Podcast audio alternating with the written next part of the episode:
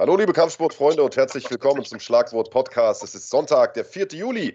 Mein Name ist Marc Bergmann. Der Kollege neben mir ist der großartige Big Daddy Andreas Kranjotakis. Und Andreas, vor uns liegt nicht nur eine spannende Sendung, sondern auch sehr, sehr spannende Wochen mit ein paar richtig, richtig großen Veranstaltungen.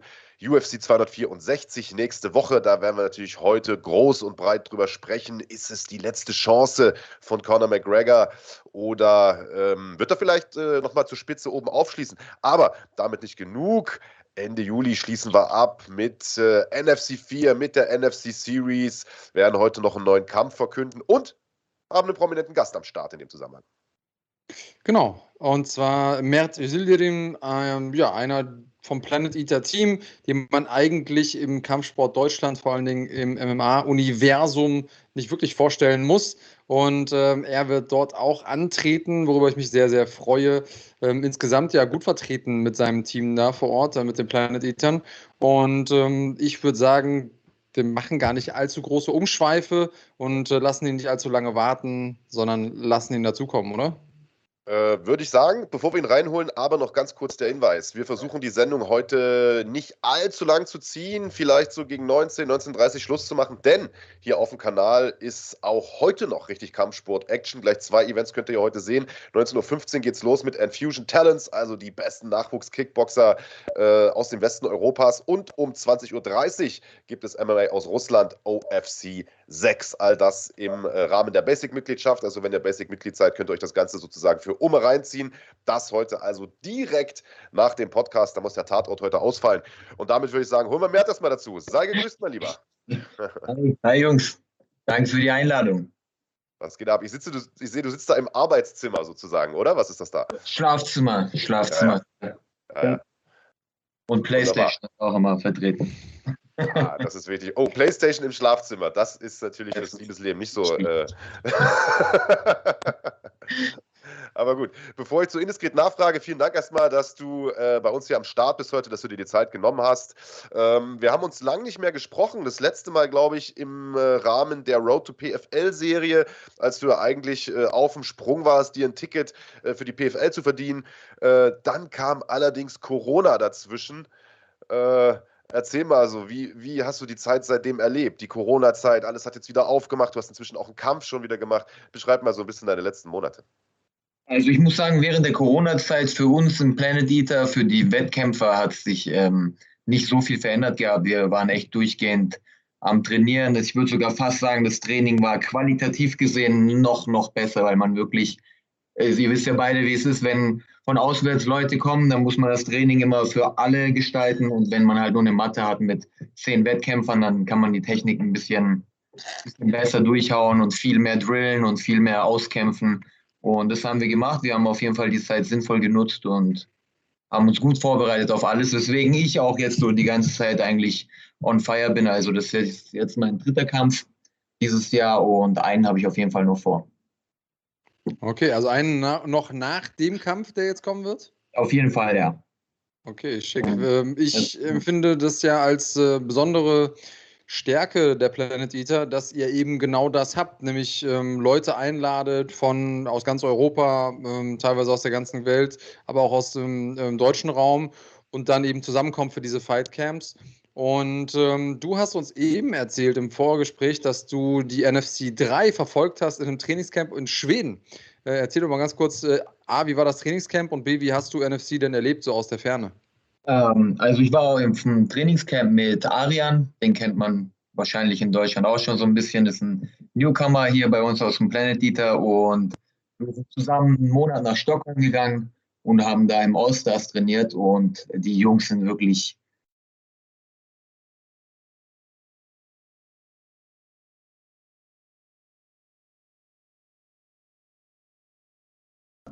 so heftig hart zu trainieren. Aber ähm, es hat auf jeden Fall geholfen. Es hat mir so eine, so eine gewisse Härte gegeben, was ich mir immer gesagt habe, das fehlt mir.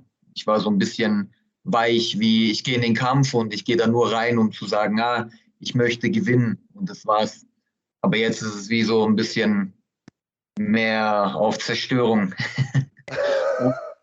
ja, die ja also wir haben uns da sofort das Ticket gekauft und ähm, eingeschalten und Es war egal, ob die Leute irgendwie 0-0 hatten, 1-0 oder was weiß ich was. Es war einfach, jeder Kampf war einfach so gut vom Matchmaking, dass man gesagt hat, bei jedem Kampf würde ich extra zahlen, um den nochmal einzuschalten. Also hatte alles irgendwie so Main-Event-Charakter. Ja, das Matchmaking von äh, NFC 4 äh, sicherlich äh, ein großer, großer Erfolgsfaktor gewesen. Und äh, wie gesagt, der Hinweis für euch alle, ihr wisst es ja schon, äh, das nächste NFC-Wochenende, 24. 25. Juli, das äh, steht ja schon ins Haus, dann auch mit Mert. Ähm, lass uns vielleicht ein bisschen darüber sprechen. dein Gegner trägt den Namen Jarno Erens, kommt aus dem schönen Holland, ist international erfahren. Was für einen Kampf erwartest du? Äh, ich erwarte auf jeden Fall einen harten Kampf, wo keiner irgendwie zurückweichen wird. Ähm, ich werde auf jeden Fall nicht mehr leichtsinnig in irgendeinen Kampf gehen, mir auch nichts mehr einreden lassen, irgendwie, ja, komm, den haust du kurz mal weg. Der Typ hat eine richtig gute Bilanz, der kommt zum Kämpfen. Es wird ein richtig harter Kampf und genau darauf stelle ich mich ein. Das heißt, taktisch, äh, wie gehst du ran an, an den Kampf? Du bist ja durchaus jemand, der gerne im, im Grappling unterwegs ist, der auch so ein bisschen ringerlastigen Stil ab und zu fährt, äh, trotzdem nicht davor zurückschreckt, mal auch mal mitzuballern. Ähm, hast du irgendwie Gameplan-mäßig schon was, was du uns verraten kannst? Eigentlich hast du meinen Gameplan hier schon perfekt, perfekt äh, hier schon, schon prognostiziert. Also ich werde auf jeden Fall den Schlagabtausch suchen, den Brawl suchen, hart reingehen, versuchen immer wieder zu ringen, immer wieder den Bodenkampf und dort den Finish zu suchen. Also das ist so der Gameplan, also hartes Brawlen, die Distanz die ganze Zeit kurz halten. Wie man weiß, Jano ist ein bisschen oder deutlich größer als ich, ich glaube 10 Zentimeter, hat viel, viel mehr Reichweite und ist wirklich schnell unterwegs, also bewegt sich sehr gut links, rechts und wenn man da ihm sein Spiel machen lässt, also nicht sofort die Distanz verkürzt, dann hat man da schlechte Karten. Wie kam es zu, also du hast ja gerade gesagt, beim, beim Trainingslager in Schweden äh, hast du so ein bisschen dein Mindset umgestellt, wenn ich das jetzt mal so vielleicht interpretieren darf. Du hast gesagt, du bist mehr auf Zerstören jetzt gehen, bisschen, bisschen aggressiver vielleicht auch reingehen. Was war dafür der Auslöser? Also äh, müssen natürlich ihren Finger auch so ein bisschen in die Wunde legen. Der letzte Kampf, den hast du ähm, nach Punkten verloren, vielleicht weil da auch die Aggressivität ein bisschen gefehlt hat dann, oder? Also ich habe mir beim letzten Kampf ehrlich gesagt selber so ein bisschen im Weg gestanden. Mhm. Es war immer so, also ich hatte das Gefühl, beziehungsweise auch meine Trainer, dass ich im Stand wirklich besser war. Ich habe gute Treffer gelandet. Da habe ich sogar ein paar gute, gute Bilder, Schnappschüsse von, von der Perwin, die da echt gute Sachen eingefangen hat. Und irgendwie stehe ich mir selber im Weg und, und treffe ihn und gehe sofort hinterher zum Clinch, was dir gar keinen Sinn macht eigentlich. Wenn man jemanden trifft, hält man wieder ein bisschen Distanz, schaut sich an, wie reagiert er und trifft ihn halt nochmal, so lange, bis er, bis er runtergeht. Und ähm, muss ich sagen, da habe ich das einfach scheiße gemacht. Richtig, richtig schlecht. Die ganze Zeit unter in Panik gekommen, immer wieder, wenn er einen Takedown bekommen hat. Ich konnte ja eigentlich jedes Mal aufstehen, aber immer war dann so panisch, oh, fuck, der hat dich jetzt zweimal runtergeholt, du ihn nur einmal, versuch ihn zu treffen und auch einmal runterzuholen, dann ist 2-2 wenigstens und dann kannst du wieder Stand-up kämpfen. Und jedes Mal ist wieder dasselbe passiert. Und sobald ich dann zu sehr vorgegangen bin, habe ich wieder einen Takedown kassiert. Was mich dann wieder nervöser gemacht hat. Also immer wieder dieses Hin und Her und diesmal wird das nicht passieren. Okay, und, was macht sich, also, also äh, ja, wolltest du noch was sagen? Ja, halt vom Trainingscamp, also durch diese Mindset-Umstellung, äh, dieser Andreas, der dort das Training macht, der ist ja auch ein bisschen bekannt dafür, dass er wirklich eisenhartes Training macht. Und wenn man da wirklich vier Wochen lang mitziehen kann, dann bekommst du automatisch diese Härte. Das war einfach jeden Morgen was auskämpfen, eine bis anderthalb Stunden. Dienstags, wir machen zum Beispiel bei uns mal sechs Runden Sparring, was echt viel ist, finde ich, sechs Runden, fünf Minuten. Äh, die machen da einfach zwölf bis 15.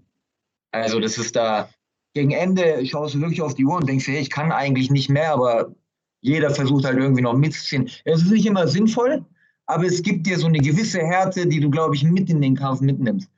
Zum Abschluss der Woche, samstags zum Beispiel, war es dann so, du warst eigentlich total, also total schaden. Du konntest gar nichts mehr machen. Trotzdem hat dich der Trainer gerufen, dann hatten die dann äh, Treppenstufen, die waren 300 Treppenstufen, so ein Berg hoch und dann bist du 40 Minuten lang auf und ab gerannt mit zehn anderen Wettkämpfern. Es war ein Rennen und keiner wollte irgendwie verlieren. Und das war dann noch die, der Abschluss der Woche. Nochmal schön hart. Und dadurch nimmst du halt eine Härte schon mit, die du gar nicht mehr rausbekommst. Also im Prinzip beides in einem. Du hast äh, ein sehr, sehr hartes Trainingscamp mit guten Leuten gehabt, das dich physisch vorbereitet hat, aber dadurch, dass du ständig an deiner Grenze warst und an deine Grenze gehen musstest, auch irgendwie deine mentale Stärke ähm, verbessert. Ist das so das, wie ich es richtig rausgehört habe? Definitiv, ja. Machst du denn sonst irgendwas, um dich mental in den Modus zu begeben, in dem du eben nicht mehr in diese Panik verfällst? Du hast, glaube ich, eben Panik genannt. Ich muss sagen, mal mehr, mal weniger. Also wenn ich mich auf einen Kampf einstelle, wo ich weiß, der wird hart, dann mache ich das. Aber das Problem ist, eigentlich ist jeder Kampf hart und jeder Kampf ist wichtig. Also zum Beispiel, ich erinnere mich wirklich noch bei dem Trabelsi-Kampf, dass ich mir Tage vorher vom Spiegel die ganze Zeit eingeredet habe, dass ich gewinnen werde, dass ich, dass ich alles geben werde, dass ich nicht äh, zu Boden fliegen kann und was weiß ich wirklich Wochen vorher und genau das ist beim Kampf dann bei mir passiert. Also in der zweiten Runde war ich ja eigentlich, ich glaube, viermal wurde ich angenockt, ich bin viermal runter, mein, mein Kopf war wie eine, keine Ahnung, wie eine Trompete, sagt man, glaube ich, auf Türkisch. Also ich habe nicht mehr denken können. Und in der letzten Runde, als ich nochmal rausgegangen bin, das war wie, als ob aus deinem Rücken so eine Info kommt in dein Hirn rein, so, hey, du gewinnst jetzt diesen Kampf. Und das war wirklich, ich würde sagen, das war nur wegen dieser mentalen Vorbereitung. Aber das habe ich bei, bei dem letzten Kampf zum Beispiel gar nicht gemacht.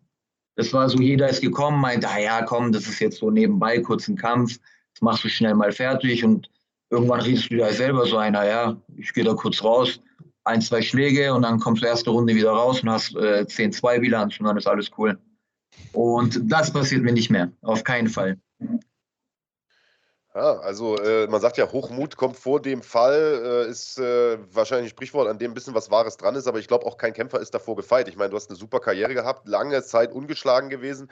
Ähm, jetzt natürlich in den letzten drei Kämpfen zwei Niederlagen, aber offensichtlich die richtigen Schlüsse draus gezogen, viele Sachen umgestellt und ich bin mal sehr, sehr gespannt, wie wir den Märzpunkt 2.0 vielleicht sehen. Denn ich sag mal, das Talent, die Skills, der, der Grind, das war ja auf jeden Fall schon immer da. Das Umfeld auch, das Gym auch. Wenn man in den letzten Jahren vielleicht irgendeinen kleinen Kritikpunkt finden konnte, dann war es vielleicht wirklich das letzte Quäntchen Aggressivität, was gefehlt hat. Wenn das jetzt noch oben drauf kommt, olle Wetter, da bin ich mal gespannt auf NFC 4. Ähm, kannst du uns eine Prognose abgeben oder so? Was ist denn dann die Marschrichtung? Also ich werde auf jeden Fall versuchen, den Kampf nicht über die Runden laufen zu lassen. Das wird sofort erste Runde reingehen, meine Ausdauer äh, ausspielen. Ich bin mir sicher, ich werde mehr Ausdauer haben, das kann ich euch hier versprechen. Und ähm, so schnell wie möglich zu finishen. Meine Prognose ist, so wie ich Jano kenne, ist in der ersten Runde selber sehr, sehr aktiv. In der zweiten Runde kriegt er immer einen Knick und da werde ich ihn mir schnappen. Sehr gut. Das klingt doch gut. Merz, dann hätte ich gar nichts mehr auf dem Zettel. Ich weiß nicht, Andreas, ob du noch eine Frage hast, die du loswerden möchtest. Wenn nicht, würde ich äh, den guten Mert dann auch langsam verabschieden, äh, damit er seinen Sonntag hier genießen kann. Ja, äh, eine Kleinigkeit vielleicht noch zum Schluss. Es sind ja noch ein paar andere Leute von den Planet Eatern mit am Start bei der NFC. Äh, sag mal den Leuten da draußen, die vielleicht den einen oder anderen Namen noch nicht können, kennen, wen müssen sie auf jeden Fall mit auf dem Zettel haben? Eigentlich wirklich jeden unserer Jungs unbedingt ein NFC an sich einschalten. Super geile Show. Das wird hundertprozentig wieder wie beim letzten Mal. Aber gerade von unseren Jungs kämpft Ilya Stojanov. Da werde ich sicher, also ich bin mir sicher, es wird durch ein K.O. Ähm, enden. Äh, bei Emilio auch hundertprozentig sicher, es wird ein K.O. enden. Also bei den beiden Jungs ganz sicher einschalten. Dann haben wir einen Newcomer, den Robin, der ähm, ich sage noch nicht K.O., er arbeitet sehr, sehr viel an seinen Boxskills. Er wird auch wirklich richtig, richtig gut im Boxen, aber er ist ein Bundesliga-Ringer. Er wird wirklich geile Skills da zeigen, wird seinen Gegner zum Fliegen bringen. Also wer mal bei sowas live dabei sehen will, wie Menschen fliegen, auch einschalten. Und natürlich unseren Chris, äh, der bei der Series mitmacht, bereitet sich hart vor, ist jetzt hierher gezogen mit Familie, mit allem und setzt sein ganzes Leben sozusagen auf MMA. Also der wird mit Herzblut dabei sein und lohnt sich bei allen einzuschalten auf jeden Fall. Fliegende Elefanten gibt es bei Disney, fliegende Menschen bei NFC. Genau, genau. ja, also einschalten lohnt sich auf jeden Fall. Das Ganze seht ihr natürlich wieder live hier bei Fighting auf YouTube im Rahmen der Basic-Mitgliedschaft am allerbesten Guckt euch das Ganze aber live an und zwar im Maritim Hotel in Bonn. Wie gesagt, 24. Juli die NFC Series, 25. Juli dann NFC 4 mit äh, dem großartigen Mert Özildirim. Tickets gibt es noch bei Eventim. Also schaut mal rein, da ist für jeden Geldbeutel was dabei. Ich freue mich auf jeden Fall auf den Kampf, Mert. Ich freue mich, dass du heute hier warst und wir sehen uns ja schon bald wieder. Am Dienstag sind wir bei euch im Gym. Also dann, äh, wie gesagt, bis dahin, bleibt gesund und wir sehen uns. Danke nochmal für die Erinnerung. Wir sehen uns am Dienstag. Alles klar, hau rein. Ja. Mert Isildirim, liebe Kampfsportfreunde, der am 25. Juli auf den Niederländer Jano Ehrens treffen wird bei NFC 4. Das wird mit Sicherheit ein Kracher. Mert 2.0, Andreas Kranjotakis. Da läuft es einem fast schon kalt den Rücken runter. Also zumindest, wenn man der Gegner ist. Sollte auf jeden Fall so sein. Mert ist ja. jemand, der eh immer im Kampf ist. Also den kannst du vom Kopf her gar nicht aus dem Kampf nehmen. Und äh, der, wie ich finde, einen sehr aggressiven Vorwärtsgang-Stil hat, ähm, da muss man schon mit umgehen können. Und äh, die Idee, die ich jetzt bekommen habe von seinem Gameplan, ist ja grinden, den anderen müde machen und dann später äh, ja, einfach dafür sorgen, dass der irgendwie zerbricht. Mag, ist ein Stil, den ich sehr, sehr mag und äh, ist ein Kampf, auf den ich mich sehr freue. Ja, und ich sag mal, Merz hat in der Vergangenheit ja schon einen Haufen äh, starke Kämpfe gemacht, denkwürdige Kämpfe auch gemacht. Ist, glaube ich, ringerisch einer, äh, bei dem es schwer wird, in der Gewichtsklasse ihm beizukommen. Und ich sag mal, wenn da jetzt noch dieses, dieses Mindset da ist, reingehen, um zu zerstören, ich glaube, dann erwartet uns am 25. Juli ein Mega-Kampf. Gibt einige andere Superkämpfe auf der Karte, da werden wir nachher noch drüber sprechen. Vorher machen wir aber erstmal ein kleines bisschen Werbung.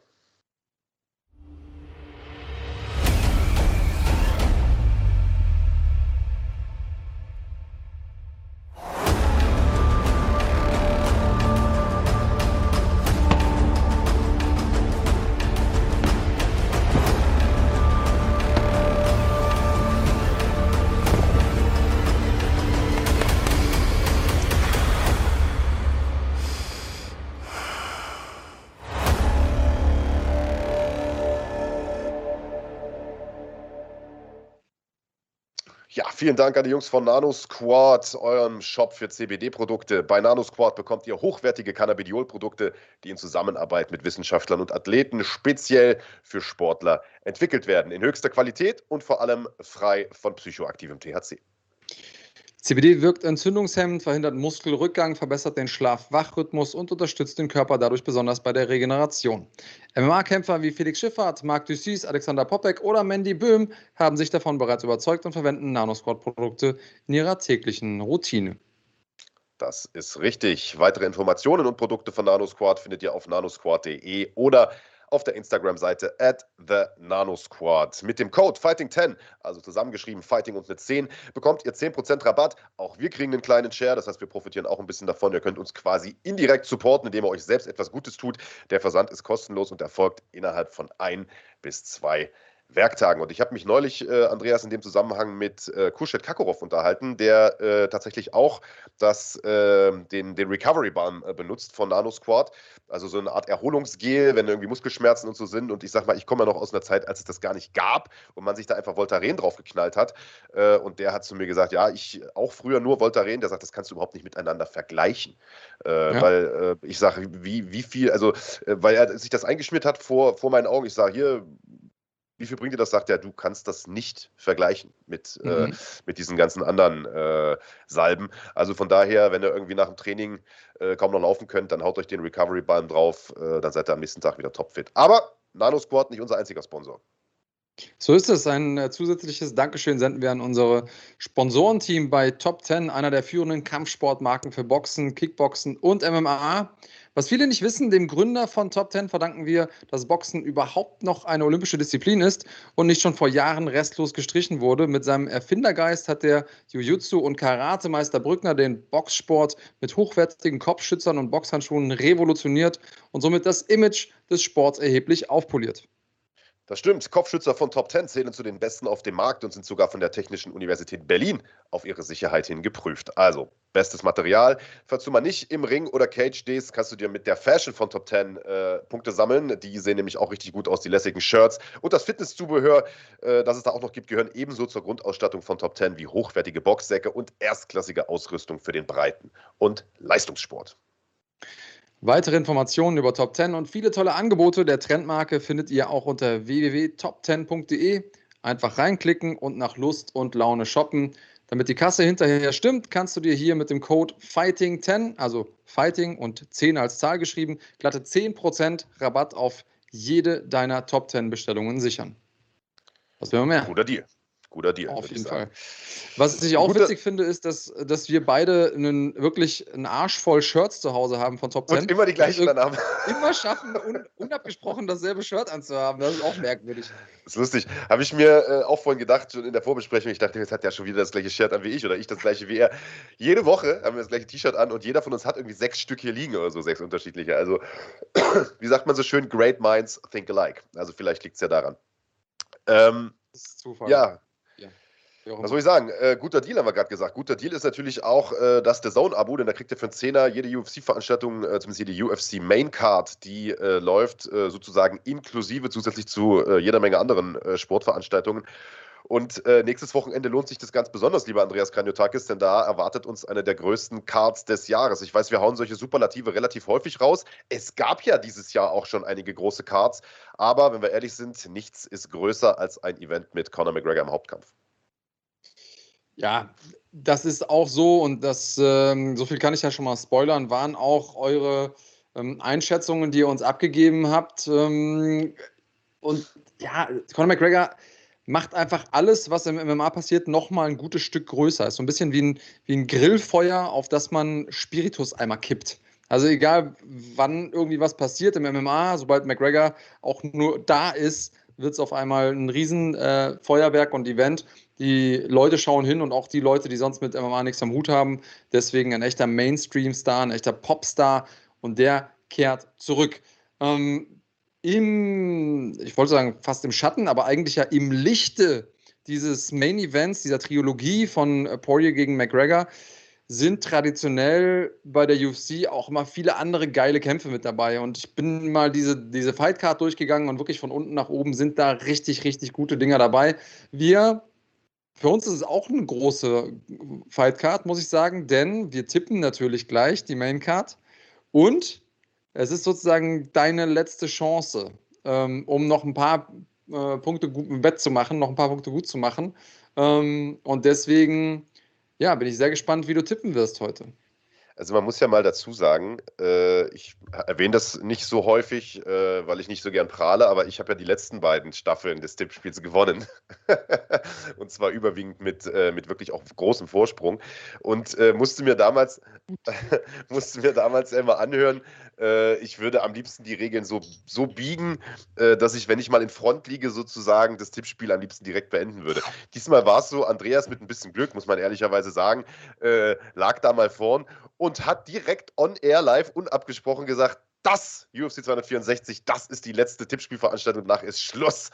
Ähm, es ist wie so vieles, was du sagst, eine infame Lüge. Du hast selber genau gesagt. Das Tippspiel müsste demnächst mal enden.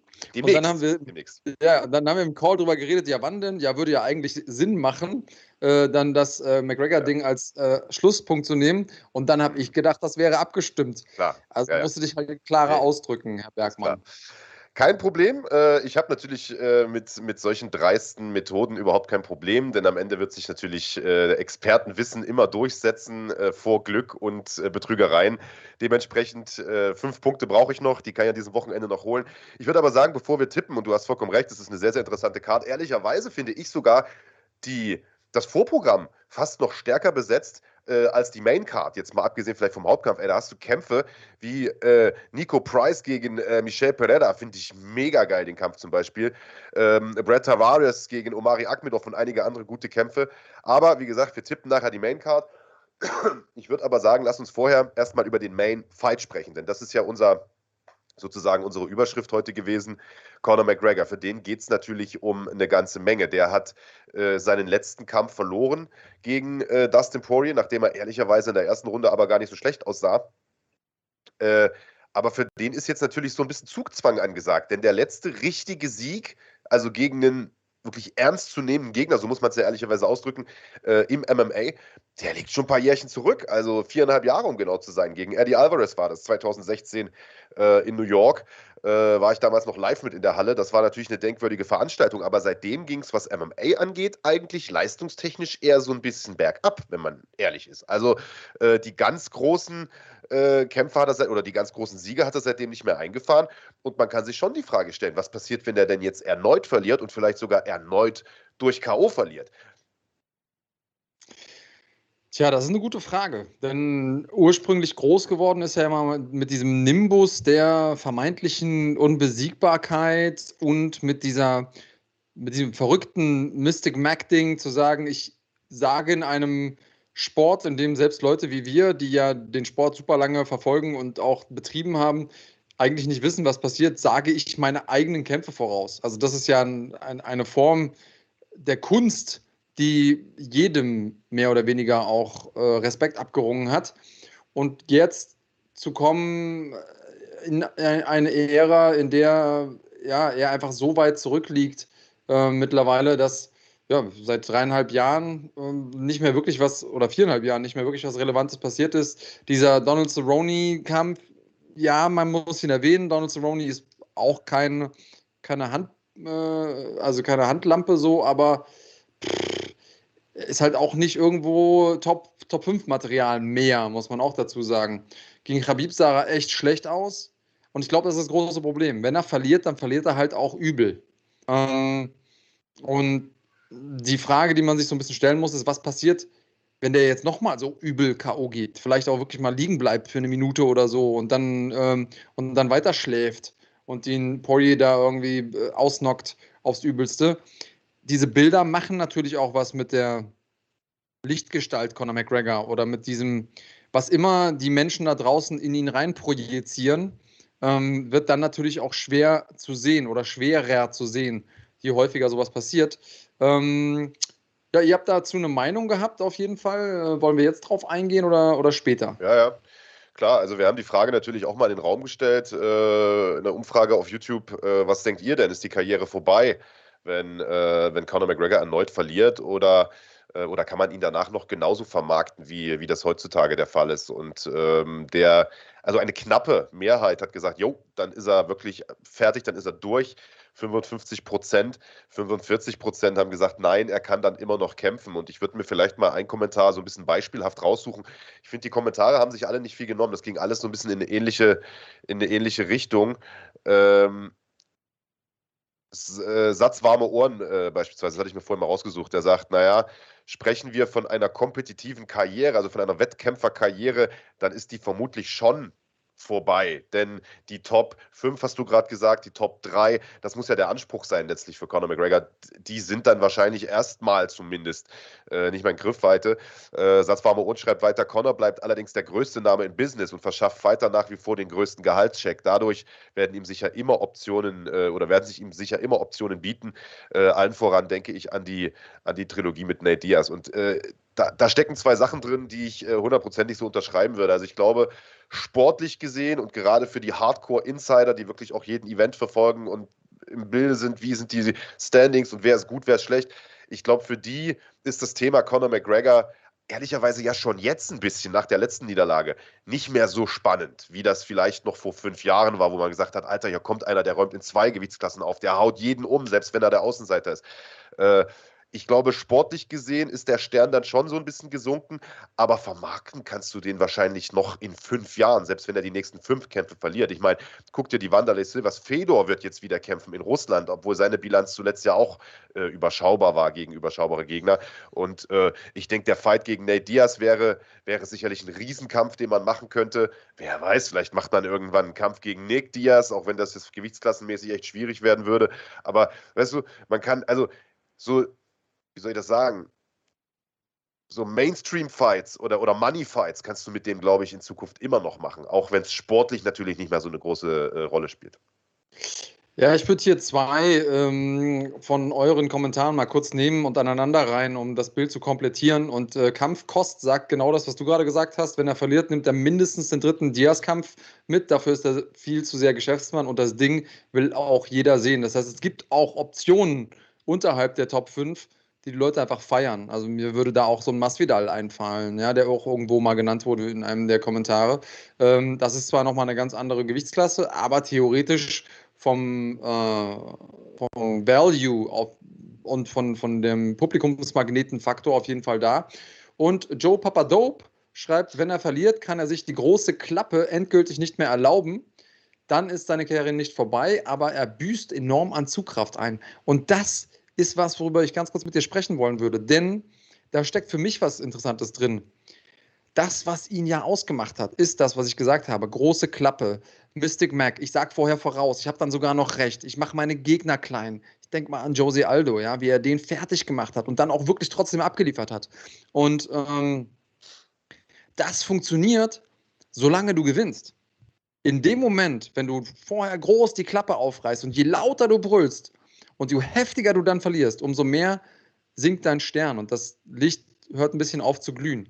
Deswegen ist jetzt die Frage, wenn er jetzt hier verliert, wie sehr kann er dann noch einen Kampf gegen, gegen Diaz, den Kampf kann er bestimmt auch nochmal promoten, weil Diaz einfach jemand ist, der ja ganz gut, ne, der, der hat da einen guten Spielpartner mit.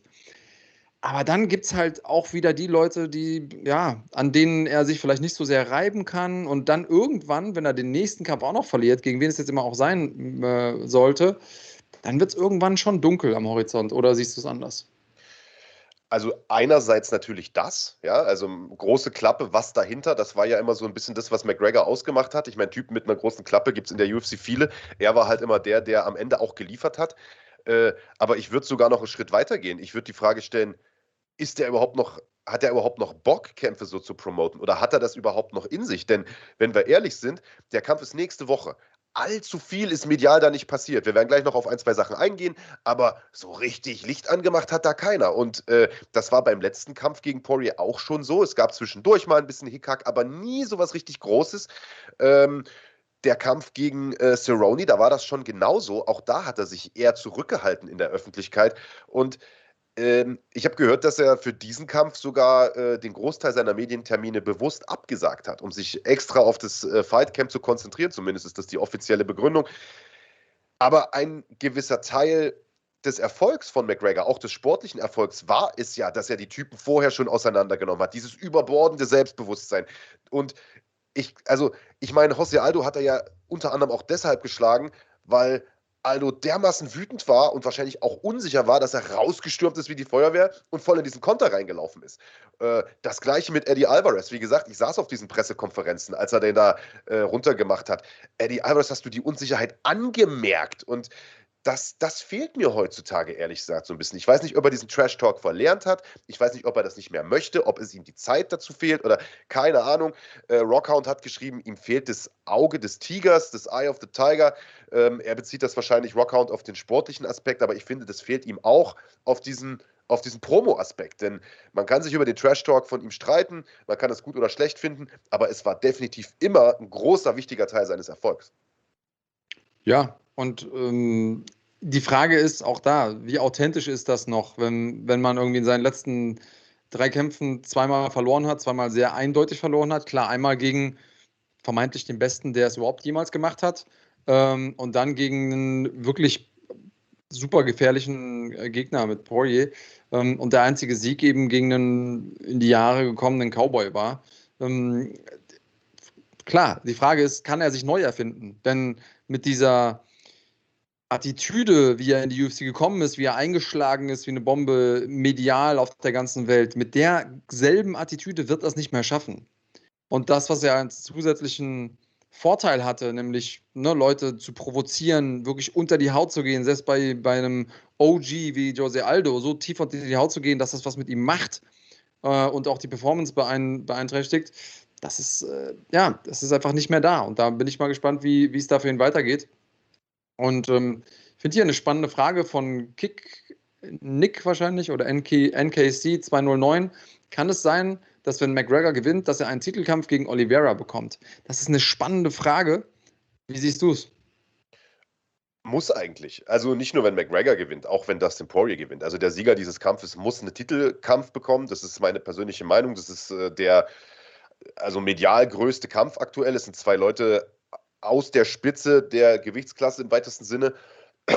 Natürlich äh, muss der Gewinner um den Titel kämpfen, aber ähm, also die, für mich ist viel spannender die Frage, wie geht es mit, mit McGregor einfach weiter? Äh, weil ich glaube schon, dass der noch viele Optionen hat, vielleicht auch außerhalb der UFC hat. Also na klar, der Nate Diaz-Kampf, den kann man machen, das ist das, was alle irgendwie äh, allen direkt als erstes einfällt. Ich würde mir den auch angucken, also es gibt ja auch eine Relevanz, finde ich, in diesem Kampf. Ich finde, auch wenn Diaz seinen letzten Fight verloren hat, ich weiß gar nicht, wer das neulich gesagt hat, irgendein, irgendein großer Kämpfer oder irgendein großer Coach hat gesagt, äh, in, in einem Kampf ohne Zeitlimit würde oder, oder gäbe es Regeln ohne Zeitlimit, würde Nate Diaz 90% seiner Kämpfe gewinnen. Der hat zwar eine scheiß Bilanz, aber hinten raus ist er immer besser als die anderen in den, in den letzten Runden, weil er, weil er einfach äh, Herz hat, weil er zäh ist, weil er gute Ausdauer hat. Also da würde ich jetzt nicht sagen, das ist eine einfache Nummer für McGregor, wenn er den Kampf nochmal macht. Ganz im Gegenteil. Also, das wäre schon sportlich irgendwie spannend. Und äh, ich weiß gar nicht, wer hat es geschrieben, Underdog sagt, McGregor gegen Jake Paul wird kommen. Auch das würde ich nicht ausschließen in der Zeit, in der wir heutzutage leben. Wenn da Millionen auf dem Spiel stehen, natürlich wird er einen Boxkampf gegen den machen. Ganz klar.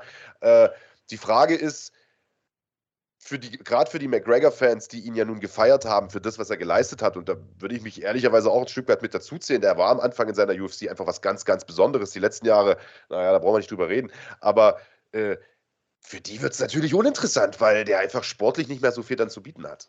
Aber und auch das darf man nicht vergessen. Die erste Runde gegen Poirier war stark im Januar. Und es würde mich auch nicht, weil alle tun jetzt so, als ob er im Prinzip diesen Kampf schon verloren hat äh, und, und sein Mojo nicht mehr hat, so nach dem Motto, was gut möglich ist. Aber es kann ja auch passieren, dass er da reingeht und Poirier in der ersten Runde umflext. Dann mhm. haben wir hier einen mhm. ganz anderen Schnack.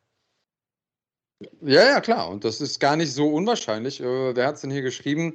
Nilo Chillo sagt, Freunde, vergesst mir mal bitte die erste Runde gegen Dustin nicht. Das war 100% eine 10-9 für The Mac. Und ganz im Ernst, wenn der noch ein bisschen sauberer trifft oder noch eins, zwei Dinger mehr, dann kann es ja auch sein, dass er runtergeht. Also ja. der ist ja nicht chancenlos, so ist es ja gar nicht. Ähm, und einen, äh, einen Kommentar würde ich auch nochmal gerne vom Hans Dampf vorlesen. Er hat geschrieben, egal wie die Trilogie ausgeht, ich wünsche mir, dass Connor bleibt. Er ist das Aushängeschild für den Sport, vereint Nerds und Casuals morgen früh um 6 Uhr hinter dem Bildschirm, also eigentlich vor dem Bildschirm, und sichert der gesamten Industrie einen guten Paycheck. Man kann von ihm halten, was man will, aber er ist wichtig für den Sport und dessen öffentliche Akzeptanz. Also, haben wir eben gesagt, die Hardcores gucken schon irgendwie mit so einem kleinen bemitleidenden Lächeln auf Connor, aber die Hardcores brauchen Connor irgendwo auch. Das steckt ja damit drin. Ja, oder? Also, ja, definitiv. Also, ich meine, man kann die Erfolge von dem ja nicht wegreden, nicht wegdiskutieren. Was der mhm. gemacht hat, ist, äh, ist unglaublich. Ich weiß gar nicht, von den fünf erfolgreichsten Pay-Per-Views sind, glaube ich, vier mit ihm oder alle fünf. Ich weiß gar nicht genau, äh, gab mal so eine Statistik. Der hat natürlich den Sport auf eine neue Ebene geholfen und hat dafür äh, gesorgt, dass äh, in den letzten Jahren da extrem viel Zulauf kam. Aber letztlich äh, interessiert ja keinen mehr deine Leistung von gestern, weißt du?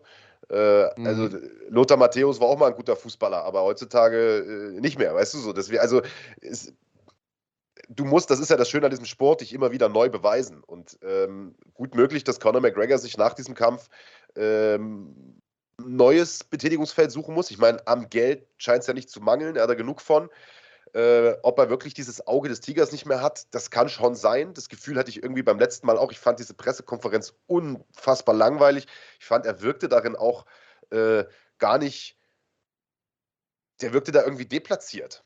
Weißt du, mit dieser mhm. Nerdbrille, mit der, mit der Glatze, wie er da saß. Ich fand, er sah aus wie ein Häufchen Elend. Ich meine, man kann sich jetzt über den Stil streiten oder über die Klamotte streiten, ist ja jetzt egal. Aber ich fand, wenn der früher auf diesen Pressekonferenzen saß, hat der immer genau gewusst, was passiert. Der war hochkonzentriert, der hat jeden Satz äh, hat er mit einem bestimmten äh, Zweck von sich gegeben.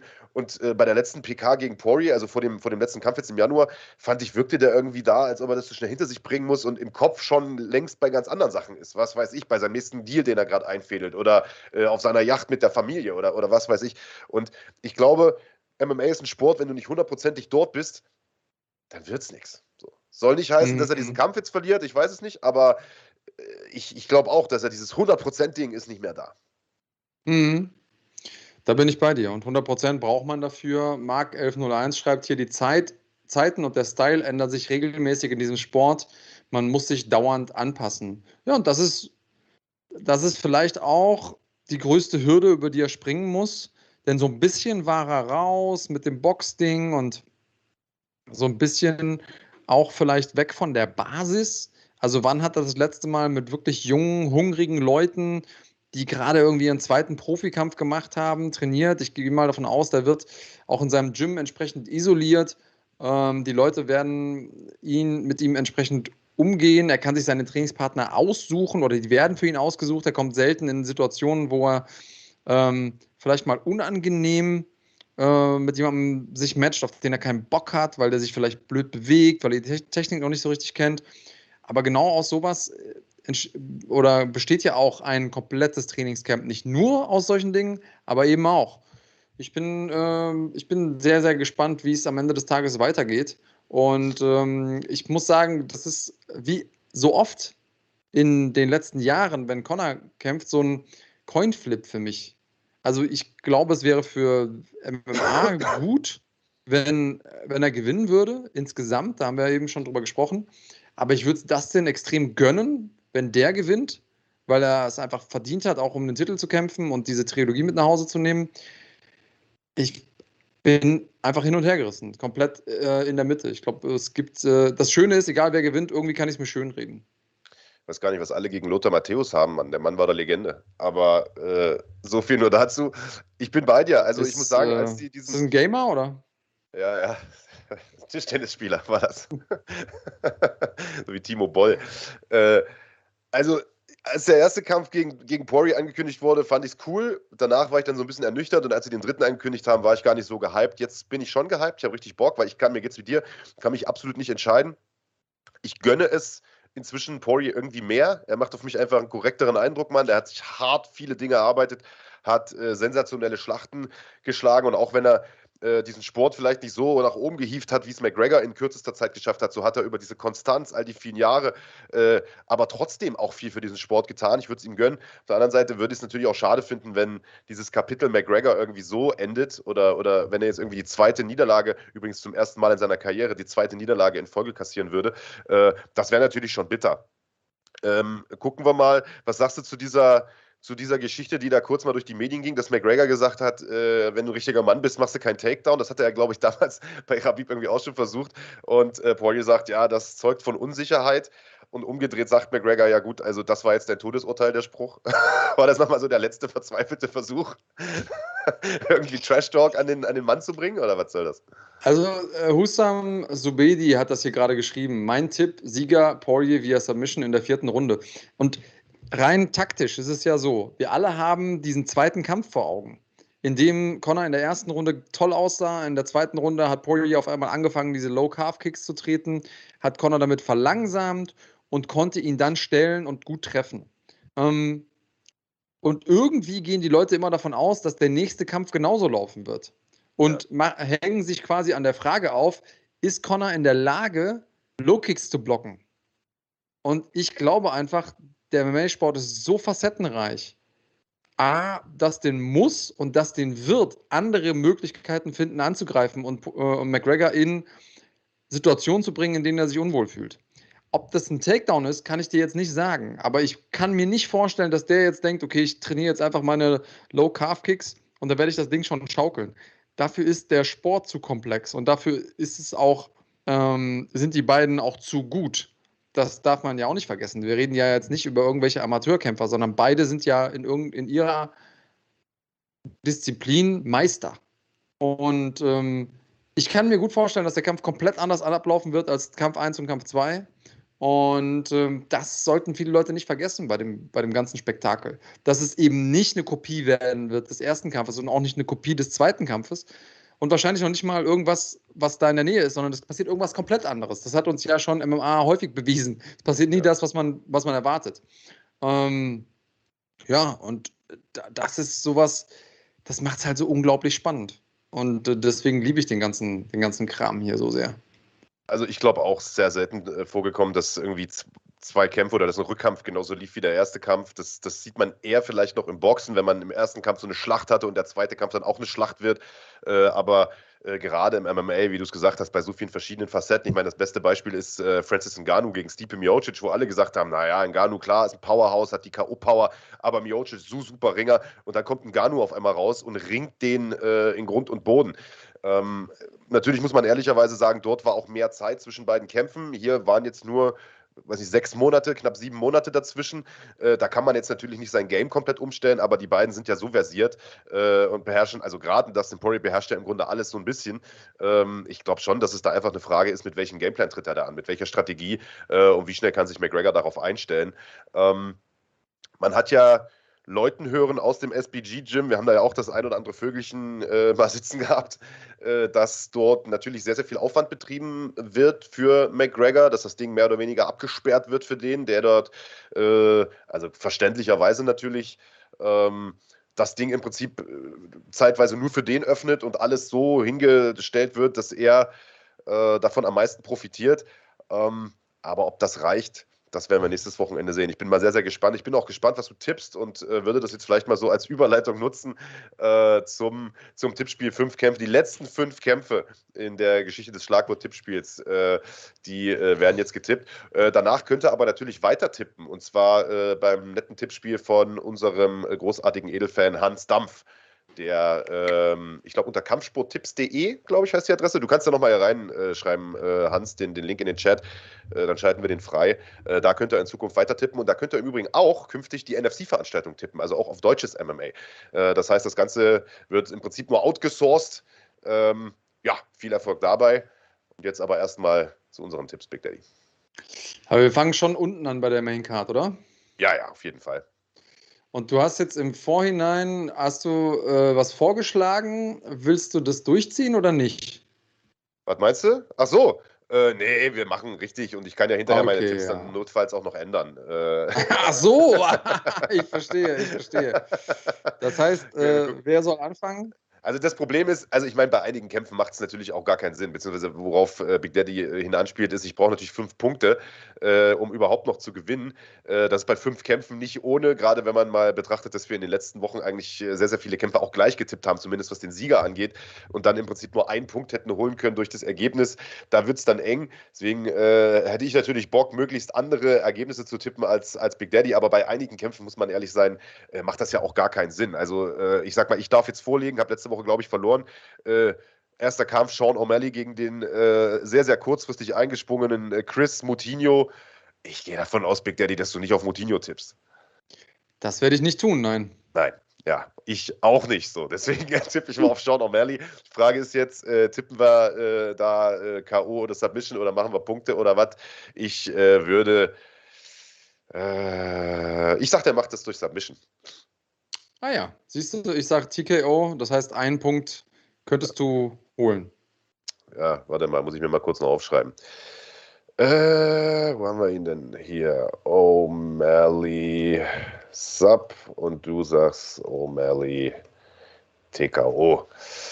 Ja. ja. nächster Kampf. Schieß los. Irene Aldana gegen ah. Jana Kunitskaya. Das Ding ist wirklich schwer zu tippen. Ich finde die stilistisch ganz, ganz schwer mir vorzustellen, wie es ist, wenn die aufeinander prallen. Wer wird da wohl technisch die Nase vorne haben? Ich glaube ehrlich gesagt, von der ähm, Ausdauer her nehmen sie sich nicht viel. Also alle Dinge, die ich da jetzt irgendwie ins Feld führen könnte, sind relativ gleich. Und ähm, ich habe aber so ein Bauchgefühl, dass Aldana das macht. Ich glaube nicht, dass sie finishen wird, aber ich glaube, sie gewinnt das Ding und zwar nach Punkten. Wunderbar, weil ich tippe nämlich auf Jana Kunitskaya. Ähm, ich finde, die fand die sehr, sehr gut, äh, schon bei Invicta, auch in der UFC, hat als sie ihr Debüt gegeben hat gegen Chris Cyborg, also das war natürlich extrem undankbar. Das war eine Zeit, ja. als man einfach händeringend Gegnerinnen für, für Cyborg gesucht hat. Und äh, Jana Kunitskaya, das haben damals viele auch gar nicht so richtig auf dem Schirm gehabt, ist ja überhaupt keine Federgewichtlerin äh, und, und wurde da, also wurde da im Prinzip auseinandergenommen von Cyborg. Ist dann aber, seitdem sie jetzt zurück ist im Bantamgewicht, echt gut, hat, äh, hat äh, gute Fights gemacht, äh, außer gegen Aspen Lettmann Brett bekommen äh, zuletzt Caitlin Vieira besiegt nach Punkten und ich würde sagen, die äh, schafft es gegen Irene Aldana nach Punkten, die aber äh, wirklich gut ist. Lange Arme, gutes, äh, gutes Muay Thai. Also einfach wird das nicht. Äh, ich tippe ja einfach auf die, auf die ja, größere Erfahrung und sagt, Kunitskaya macht das. Warte mal, schreibe ich auch gleich mal auf. Und wie? Kunitskaya. Also nach Punkten macht sie das, würde ich sagen. Und du sagst Aldana nach Punkten auch, ne? Jo. Ja. Ähm, ja, da bin ich gespannt. Schwergewicht. Ja, Taito Wasser gegen Greg Hardy. Ich, das ist. Äh, ja, habe ich vorhin auch schon hin und her überlegt. Also da muss man auch aufpassen, finde ich, äh, bei diesem Kampf, dass man nicht so ein bisschen nach dem äh, nach Sympathie tippt, weißt du? Ja. Weil ich, also weil ich den, den Greg Hardy, ich kann den Menschen einfach nicht leiden, aufgrund natürlich der Backstory schon mal nicht, aber ich weiß auch nicht, irgendwie so richtig finde ich zu den Menschen keinen Zugang. Äh, ich fand zuletzt gegen Tibura sah nicht gut aus. Aber Tai Tuivasa ist natürlich auch. Äh, wenn ich wüsste, was du tippst. Äh, äh ich sag, Tuivasa macht das ähm, vorzeitig durch TKO. Was du? Ich habe tatsächlich hier stehen Tuivasa, aber nach Punkten. Ah, scheiße. Ja, ich habe auch gerade überlegt, Tuivasa nach Punkten. Jetzt überlege ich, ob ich sage, Hardy macht es nach Punkten. Äh, aber der hat so eine beschissene Kondi. Und K.O. schlagen wird er den nicht. Ach, scheiß drauf, komm, ich sag, äh, ich sag, äh, ich sag Tuivasa äh, durch, durch K.O., ich bleib dabei. Ähm, Tuivasa, warum sagst du, der, der macht das nach Punkten? Ähm, ich weiß nicht, ich glaube, Hardy ist mir zu zäh. Also der ist technisch nicht so super sauber, der hat nicht die große Kondi, aber irgendwie ist er dann doch ein bisschen zäher, als das, ähm, als das den meisten so lieb ist. Und äh, gegen Machi Tibura mal mit dem TKO zu verlieren, das darf man. Ähm, ich halte aber für äh, Tibura für eine andere Hausnummer als Tuivasa. Und deswegen ja, glaube ich, definitiv. dass der das nicht schaffen wird. Ja, ähm, also und das Problem ja. ist, was ich sehe, ich überlege echt noch, ob ich auf den Hardy tippe, weil der ist auch, wie gesagt, ich kann den nicht leiden. Deswegen meine ich ja auch nicht nach Sympathie tippen, aber das muss man dem halt lassen, so scheiße wie der noch ist. Ja, der macht das ja auch mhm. erst seit irgendwie ein, zwei Jahren. Der, clever macht er das schon. Also der hat schon immer eine gute Strategie. Das ist nicht immer interessant, aber er bleibt dann auch mal lang, er bleibt mal draußen, macht man nicht so viel. Ach, Mann, Alter, vielleicht. Weißt du was? Ich sag Hardy macht es nach Punkten. Eieiei, okay. Scheiße. Aber, Wo wir gerade äh, beim, beim äh, Regeln ändern sind, äh, aber ist in Ordnung. Normalerweise war ja getippt, war getippt, aber bitte, bitte, machen Sie gerne her. So großmütig bin ich. Am Ende des Tages wird das der Punkt, mit dem ich gewinne und das wirst du mir dann jahrelang, das wird jahrelang aufs Brot schmieren. Äh, komm, leg vor. Gilbert Burns, Stephen Thompson.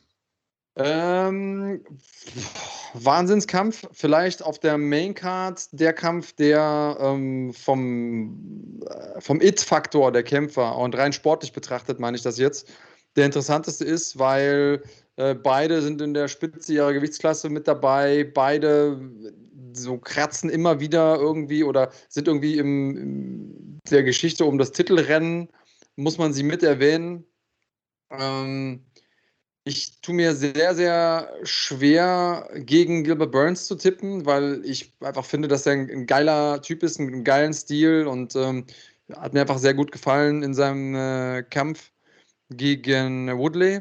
Auf der anderen Seite glaube ich, dass Stephen Thompson ähm, einen Stil besitzt, der Gilbert Burns überhaupt nicht liegt.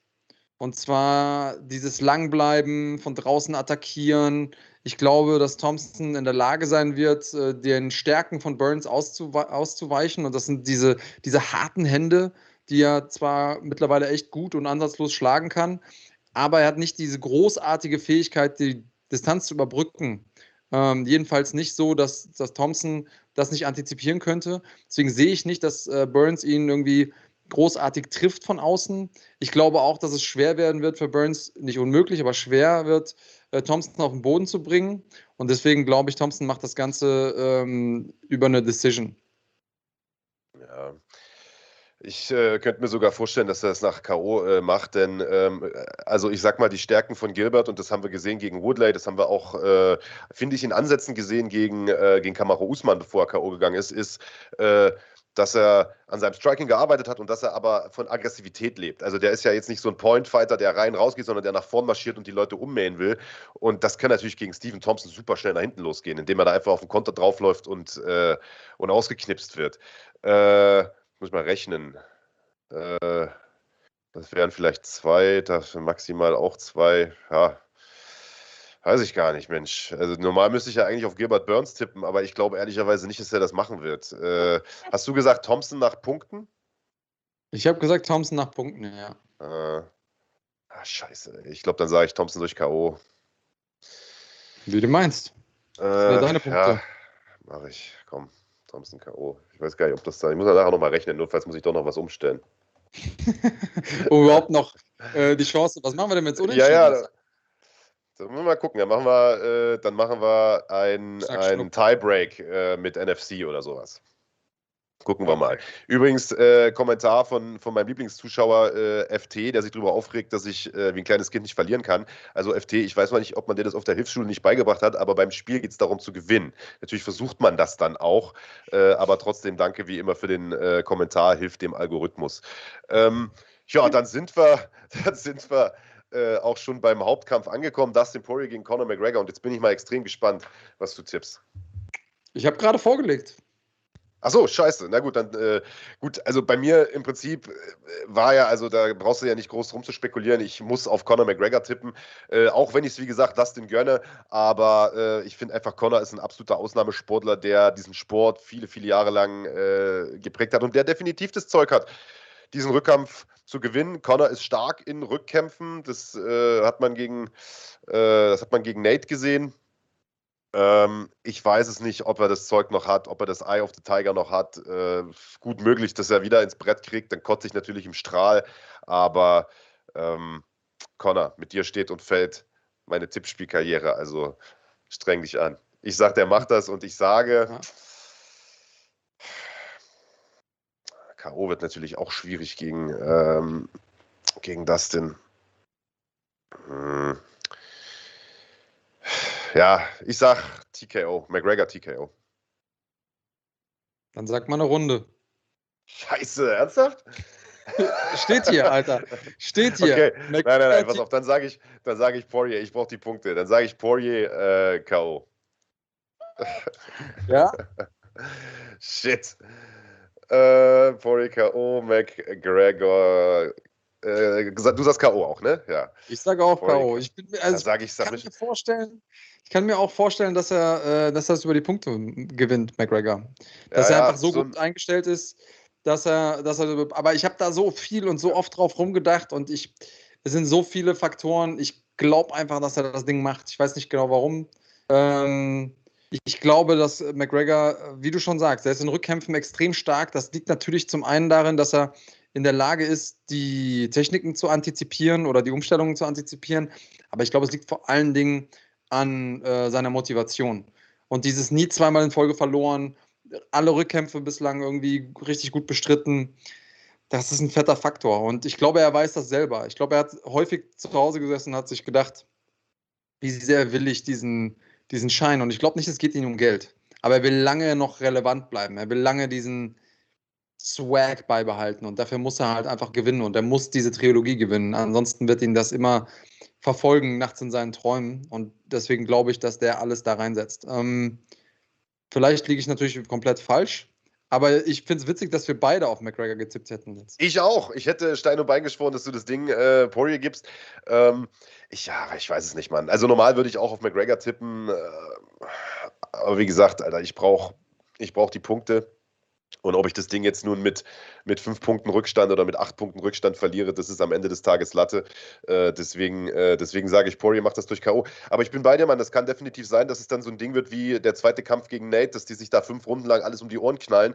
Äh, alles ist möglich. Und ähm, ja, lassen wir uns überraschen. Nächstes. Äh, Aber nächstes du hast gesagt, Poirier gegen äh, TKO oder was? Ja, ja, also vorzeitig K.O. irgendwas, ja. Okay. Schreibst du dir das jetzt auch immer mit auf? Jetzt, wo es, jetzt, wo es um was geht? Steht hier, steht hier. Ich muss ja, ganz ich ehrlich sagen, hätte ich gewusst, dass du das überhaupt nicht mitverfolgst und überhaupt nicht weißt, was los ist, hätte ich die ganze Zeit schon so krass beschissen, dann hätte ich jetzt schon mit 15 Punkten geführt. Aber äh, ja, drauf geschissen. Ähm, Okay. Äh, das war unser letztes, unsere letzte Tipprunde für das Schlagwort Tippspiel. Äh, ein, zwei Fragen haben uns ja erreicht. Warum äh, hängen wir das ganze Ding an den Haken?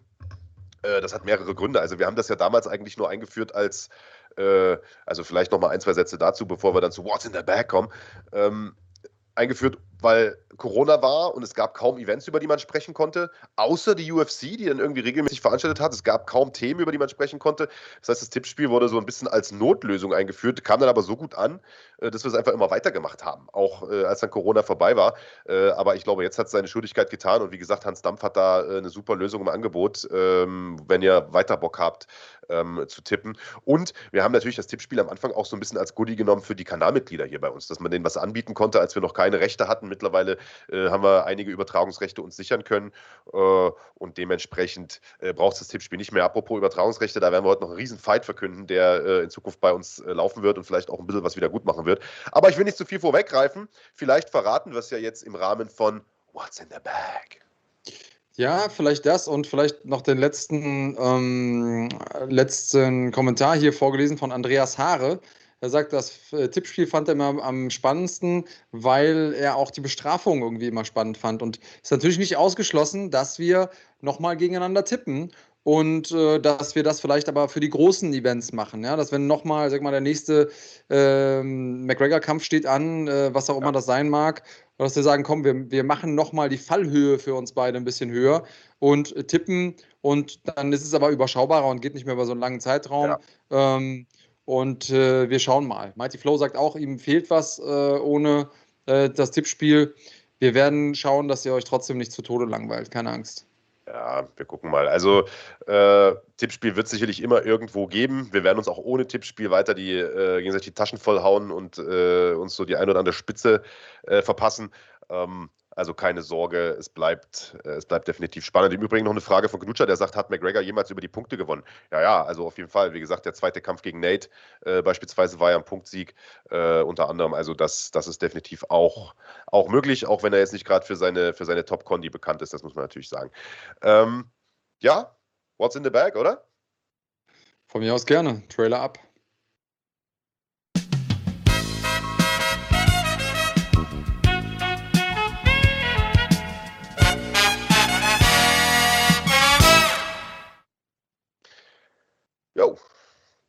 Let's go. Die Trauer ist groß über äh, das Abschaffen vom, vom, Tippspiel, lese ich gerade. Schade, mhm. schade, schade. Ja, ja, gucken wir mal. Ähm, vielleicht kriegen wir es ja gehörig ersetzt. What's in the Back bleibt aber auf jeden Fall. Und für alle Leute, die das Spiel noch nicht kennen, wichtig, jetzt einmal auf Live drücken, damit ihr auch wirklich zur richtigen Zeit hier am Start seid bei uns im Video. Ähm, sonst sehen wir nachher eure Antworten etwas später. Antworten deshalb, weil ich stelle gleich eine Frage. Wenn wir mehrere Runden spielen, vielleicht auch mehrere Fragen, aber wir fangen erstmal mit einer Frage an. Das Mitglied, das diese Frage hier im Chat als erstes richtig beantwortet, das kann sich dann den Inhalt von einer von drei Taschen aussuchen. Natürlich kennt ihr die Inhalte vorher nicht, sonst wäre es ja langweilig. Und das ist auch sozusagen der Grund für den Namen dieses Spiels, What's in the Bag. Ähm, wer zuerst die Frage richtig beantwortet hat, entscheiden Marc und ich, denn wir beide sehen denjenigen, der auch wirklich als erster war. Es kann sein, dass ihr euch selbst schneller seht in der Timeline ähm, des Chats, weil einfach keine Latenz da ist. Wenn ihr bei Marc und mir gleichzeitig als erster seid, dann seid ihr auch wirklich die Gewinnerin der Gewinner. Ähm, bei mehreren Runden könnt ihr nicht zweimal gewinnen. Ihr könnt mehrfach mitmachen, aber habt ihr in der ersten Runde gewonnen, könnt ihr in der zweiten oder dritten nicht nochmal gewinnen. Habe ich was vergessen, Marc? Nope. Okay, dann ähm, würde ich sagen, starten wir mal mit unserer ersten Frage. Und weil du es eben schon angeteased hast, ist das eine Frage, ähm, die vielleicht der ein oder andere weiß, aber es ist direkt auch schon mal keine einfache Frage. Welche Boxstars treten am 21. August auch in der Team Mobile Arena an? Also da, wo jetzt McGregor gegen Poirier 3 stattfindet. Wer ist das? Das Mitglied dass zuerst die richtigen beiden Kämpfernamen Fury Joshua, Fury Roberts und Pretty Woman. Also die Rede war 21. Äh, war August. 21. August. Der Teufel steckt im Detail. Ja, da haben wir schon mal eine Hälfte der, der beiden Stars. Ja, Chris, der Chris hat's.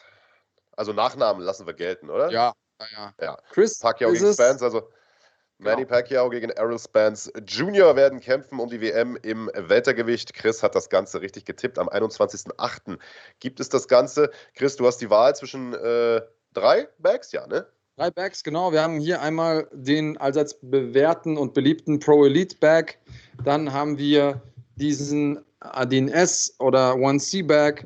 Und wir haben hier Red Solstice als Bag. Was hättest du gerne? Ja, und in dem Zusammenhang vielleicht auch gleich der Hinweis, diese Veranstaltung am 21.08., die könnt ihr euch hier bei uns anschauen. Auf Fighting wird das Ganze laufen im Pay-Per-View, also als Premium-Event sozusagen.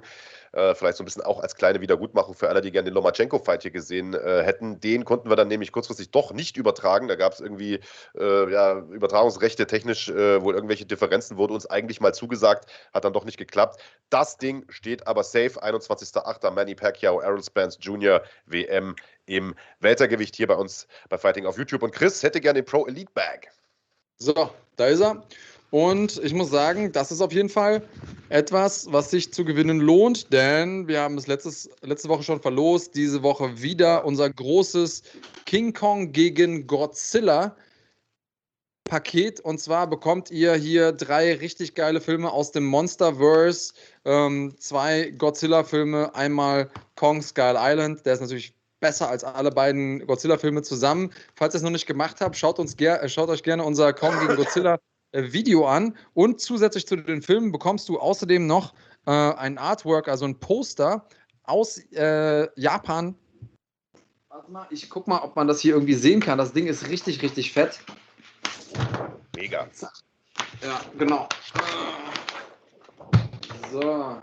Kannst du eigentlich auch also, so hängen lassen, dann äh, würde die Sendung direkt an Qualität gewinnen, muss ich sagen. Und du bekommst äh, auf jeden Fall auch zwei Freikarten. Schick uns bitte deine Adresse mit und übrigens ein Tipp noch für alle GewinnerInnen der heutigen Sendung. Ähm, sagt uns bitte gerne auch, was habt ihr gewonnen und äh, ihr müsst natürlich auch euren Klarnamen dazu schreiben, denn der Postbote kennt eure äh, Hupsi-Bupsi 41 Namen nicht, die ihr im Internet verwendet. Ähm, ja, und Chris fragt, wo er sich melden muss. Also gern bei Instagram einfach auf Fighting, äh, auf dem Fighting-Account eine Nachricht schreiben, äh, dann äh, Adresse mitteilen und dann schickt der Big Daddy das höchst persönlich, bringt er das zur Post äh, dir zeitnah rüber. Also geiles Geschenk, drei äh, DVDs oder Blu-Rays, glaube ich, waren es ganz und gar. Dieses mega fette Poster, das so ein bisschen aussah wie diese Pride äh, MMA-Veranstaltung früher aus Japan. Poster ist lit, sagt Jay Malema, ja, aber so ist es. Jeden und Fall. Ähm, zwei Freikarten für den, für den Film. Also das, äh, das kannst du sehen lassen. Guter Preis. Chris sagt, macht er. Danke. Wunderbar. Dann zweite Runde oder was? Zweite Runde. Äh, wo sind meine Fragen hin? Ah, hier. Ähm, also ihr habt jetzt alle verstanden, wie es geht. Und äh, der, die erste mit dem richtigen, mit der richtigen Antwort genau hinhören, was, ich, was die Frage ist, dann ähm, klappt es auch. Gegen wen sollte Sean O'Malley eigentlich kämpfen nächsten Samstag? Also wie ist der Name? Beide bitte Vor- und Nachnamen des Gegners, gegen den eigentlich Sean O'Malley kämpfen sollte, jetzt am kommenden Samstag. Bin ich mal gespannt. Vor- und Nachname habe ich doch gesagt, oder? Thompson 222. Sehr gut. Also, da waren ein paar Leute dabei, denen ich es gegönnt hätte. Nilo Cello natürlich, Asche auch natürlich, aber ich habe gesagt Vor- und Nachname. Deswegen Thompson 222 und Andreas Haare. Du warst der Zweite bei mir, aber du bist natürlich kein Mitglied. Deswegen macht das für dich jetzt eh keinen äh, Sinn gemacht. Sag mal schnell. Adines oder Red Solstice 2? Was hättest du gerne? Welche Tasche? Thompson. Wir warten mal. Und machen wir noch eine dritte Runde eigentlich, Marc? Was sagst du? Ja, muss, Digga. Haben wir so lange, über, den, so lange überlegt bei den Fragen. Da müssen wir gucken, was, was rauskommt. Ja. Äh, Red Solstice, okay, alles klar. Hier, bitteschön. Du kannst dich natürlich auch über Instagram melden, um diesen hervorragenden Preis zu bekommen, denn du hast ja. quasi den Hauptpreis gezogen. Drei Bio-Kartoffeln, frisch hier, regional aus der Gegend, werden ähm, ordentlich verpackt und zu dir geschickt. Ähm, viel Spaß damit. jo, übrigens, ähm, Raphael Haber sagt, er hat sein Shirt, das er vor einem Monat gewonnen hat, noch nicht erhalten. Habe ich gestern rausgeschickt, ohne Blödsinn. Gestern rausgeschickt. ja. Das ist echt ein äh, ganz schöner Hassel, diese, diese Dinger immer zu verschicken. Mir ging das ähnlich. Also Empty Carpen Fishing, da musste, glaube ich, auch drei Wochen einmal, einmal musst du sowas verschicken. ja. Uh, und äh, Jonah Pfingsten sagt, er hat sein Erfolgsmuskelbuch auch noch nicht. Ja, gut, Digga, das liegt aber daran, dass ich keine Adresse habe. Also dann gern nochmal die Adresse ja. schicken. Hilft dann, dann sicherlich. Dann, ja. dann schicke ich das Ding auch gern raus. Also zumindest wurde mir keine übermittelt, aber äh, schick gern nochmal raus, dann schicke ich dir das Buch natürlich gern zu, von mir aus auch mit Widmung. Äh, so. Der Pate fragt, ob das die Kartoffeln von Asaitar waren. Natürlich. Natürlich. ja, an die kommen wir nicht ran. Aber ich kann so viel verraten. Ihr solltet euch ins Zeug legen, denn in dieser Tasche ist was sehr Besonderes drin. Also, nochmal, in Bezug auf den Kampf, den wir übertragen werden. Ähm, ihr wisst jetzt, wie es geht, deswegen erkläre ich nicht mehr allzu viel. In wie vielen Gewichtsklassen war Manny Pacquiao Weltmeister? Die Zahl reicht mir, ausgeschrieben oder in der arabischen Schrift. Ronny Huber! Ronny Huber! der ist hier der Dauergewinner, glaube ich, oder? Ja, Ronny, Ronny hat doch schon mal was gewonnen. Nicht schlecht. War doch am Ende ein Mädel aus, aus, war das am Ende sogar ein Mädchen, glaube ich, irgendwo aus dem Süden Deutschlands. Wir haben ja gedacht, das ist einer hier bei mir aus der Ecke. So. Ronny. Und aber ich packe schon mal aus, weil du hast ja nicht mehr allzu viel Auswahl, Ronny Huber. Ähm, und darin befinden sich, also befindet sich eigentlich etwas symbolisch. Und zwar mein Bändchen von NFC. Und das bedeutet für dich, du hast zwei Tickets für NFC 4 gewonnen am letzten Wochenende im Juli. Melde dich bei uns und du bekommst deine zwei Tickets für das Kampfsport-Event in diesem Sommer in Deutschland. Und ihr da draußen könnt natürlich auch Tickets noch kaufen. Äh, ich würde mich beeilen an eurer Stelle, denn irgendwann gibt es keine mehr. Es sind ja maximal 500 ZuschauerInnen zugelassen und ähm, das solltet ihr euch nicht entgehen lassen. Also, Ronny Huber freut sich auf jeden Fall. Ähm, die Reise nach Bonn ist es auf jeden Fall immer wert, vor allen Dingen zweimal, wenn man zu NFC kommen kann. Also, ihr alle feiert es offensichtlich. Schön, dass ihr das mögt. Und ähm, das war's für heute mit Richtig. What's in the Bag. Ein Nachtrag nur ist nicht das letzte Wochenende im Juli, sondern das vorletzte. Man könnte denken, es ist das letzte, ist der 25. Juli. Äh, und dann gibt es theoretisch noch ein halbes Juli-Wochenende äh, so, mit dem 30. Weil noch Samstag aber ist. Okay. Richtig, mhm. also äh, 25. Juli, da ist NFC 4. Karten könnt ihr noch kaufen für den 24., also die NFC Series und für den 25. für NFC 4, unter anderem mit Mert Yildirim, den wir heute schon gesehen haben, mit vielen, vielen anderen mehr, werden wir gleich noch drüber sprechen. Äh, Karten gibt es bei Eventim nach wie vor zu kaufen für beide Events. Es gibt außerdem natürlich die Möglichkeit, das Ganze hier bei uns äh, auf YouTube zu schauen im Rahmen der Basic-Mitgliedschaft. Und im August, da auch nochmal der Hinweis, am 21.08., beziehungsweise das ist die Nacht auf den 22. dann, glaube ich, also auf jeden Fall an diesem Wochenende, Manny Pacquiao gegen Errol Spence Jr., einer der größten Fights des Jahres, hier bei Fighting auf YouTube. Ja, dann war es das ansonsten erstmal mit What's in the Bag für heute. Das schaffen wir natürlich nicht ab. Das gibt es äh, weiterhin. Äh, und wir bleiben aber beim Thema NFC, würde ich sagen, und spielen euch erstmal noch einen kleinen Heißmacher ein. Oh, oh das war's! Das war's! Das große NFC-Wochenende. Drei Tage, drei MMA-Events und das Beste, ihr könnt live dabei sein. Was für ein Löwenherz, ein echter Krieger. Vom 23. bis 25. Juli seht ihr im Maritim Hotel Bonn das Stärkste, was MMA Deutschland zu bieten hat. Plus mit dem NFC Super Package bekommt ihr die besten Tickets für die NFC Series und NFC 4, eine Übernachtung im 4-Sterne-Hotel und ein erstklassiges Dinner inklusive. Der große NFC Tripleheader im Juli. Jetzt Tickets sichern auf eventim.de. So, da sind wir zurück und bleiben, wie gesagt, beim Thema NFC. Wir hatten heute Mert Özildirim schon in der Sendung. Sein Kampf wurde in dieser Woche angekündigt. Er bekommt es zu tun mit Jano Ehrens. Aber es ist nicht der einzige Kampf, äh, den wir diese Woche äh, klargemacht haben. Ilya Stojanov, der Teamkollege von Mert, haben wir vorhin schon gehört, äh, wird ebenfalls auf der Karte sein, bekommt zu tun mit äh, Shota Gvasalia und Mert hat ja gesagt, das wird in einem K.O. Mert hat ja gesagt, das wird in einem K.O. Ja, das ist, äh, ist ja, natürlich das, bei äh, dem natürlich bei Namen dem Stojanov durchaus eine Möglichkeit, keine Frage, aber Shota Gvasalia ist ja auch jemand, der auch ordentlich zuschlagen kann. Das heißt, äh, da muss man ein bisschen aufpassen. Ähm, so wie Mert das so schön gesagt hat, wenn man sich zu sicher ist, dann wird es schwierig. Ich hoffe, dass das bei Ilya nicht der Fall sein wird, denn natürlich so ein kleines Geheimnis, ich versuche es mir im Kommentar nicht anmerken zu lassen, drücke ich natürlich Ilya die, die Daumen in dem Fall. Aber wir haben noch ein bisschen was anderes auf der Karte. Ja, also das auf jeden Fall. Und äh, vielleicht noch zu Stojanov. Ich bin äh, froh, dass wir einen Kampf für den zusammenbekommen haben, dass äh, unser Matchmaker Max Merten das auf die Ketten bekommen hat. Denn äh, ich kann mich an Zeiten erinnern, als Ilya ernsthafte Probleme hatte, Gegner zu finden äh, auf deutschen Veranstaltungsreihen. Einfach weil er in seinen ersten Kämpfen irgendwie alle Leute umgemäht hat. Ähm, und äh, Respekt an Shota Quasalia, der da äh, zwei mächtige Cojones äh, zeigt und der ist, glaube ich, ja auch nicht einfach machen wird. Also das wird mit Sicherheit eine zünftige Knallerei. Aber du sagst es, äh, ein weiterer Kämpfer aus dem MMA Spirit, der Robin Moosmann, bekommt es zu tun mit Sami, äh, Sami Sarabi.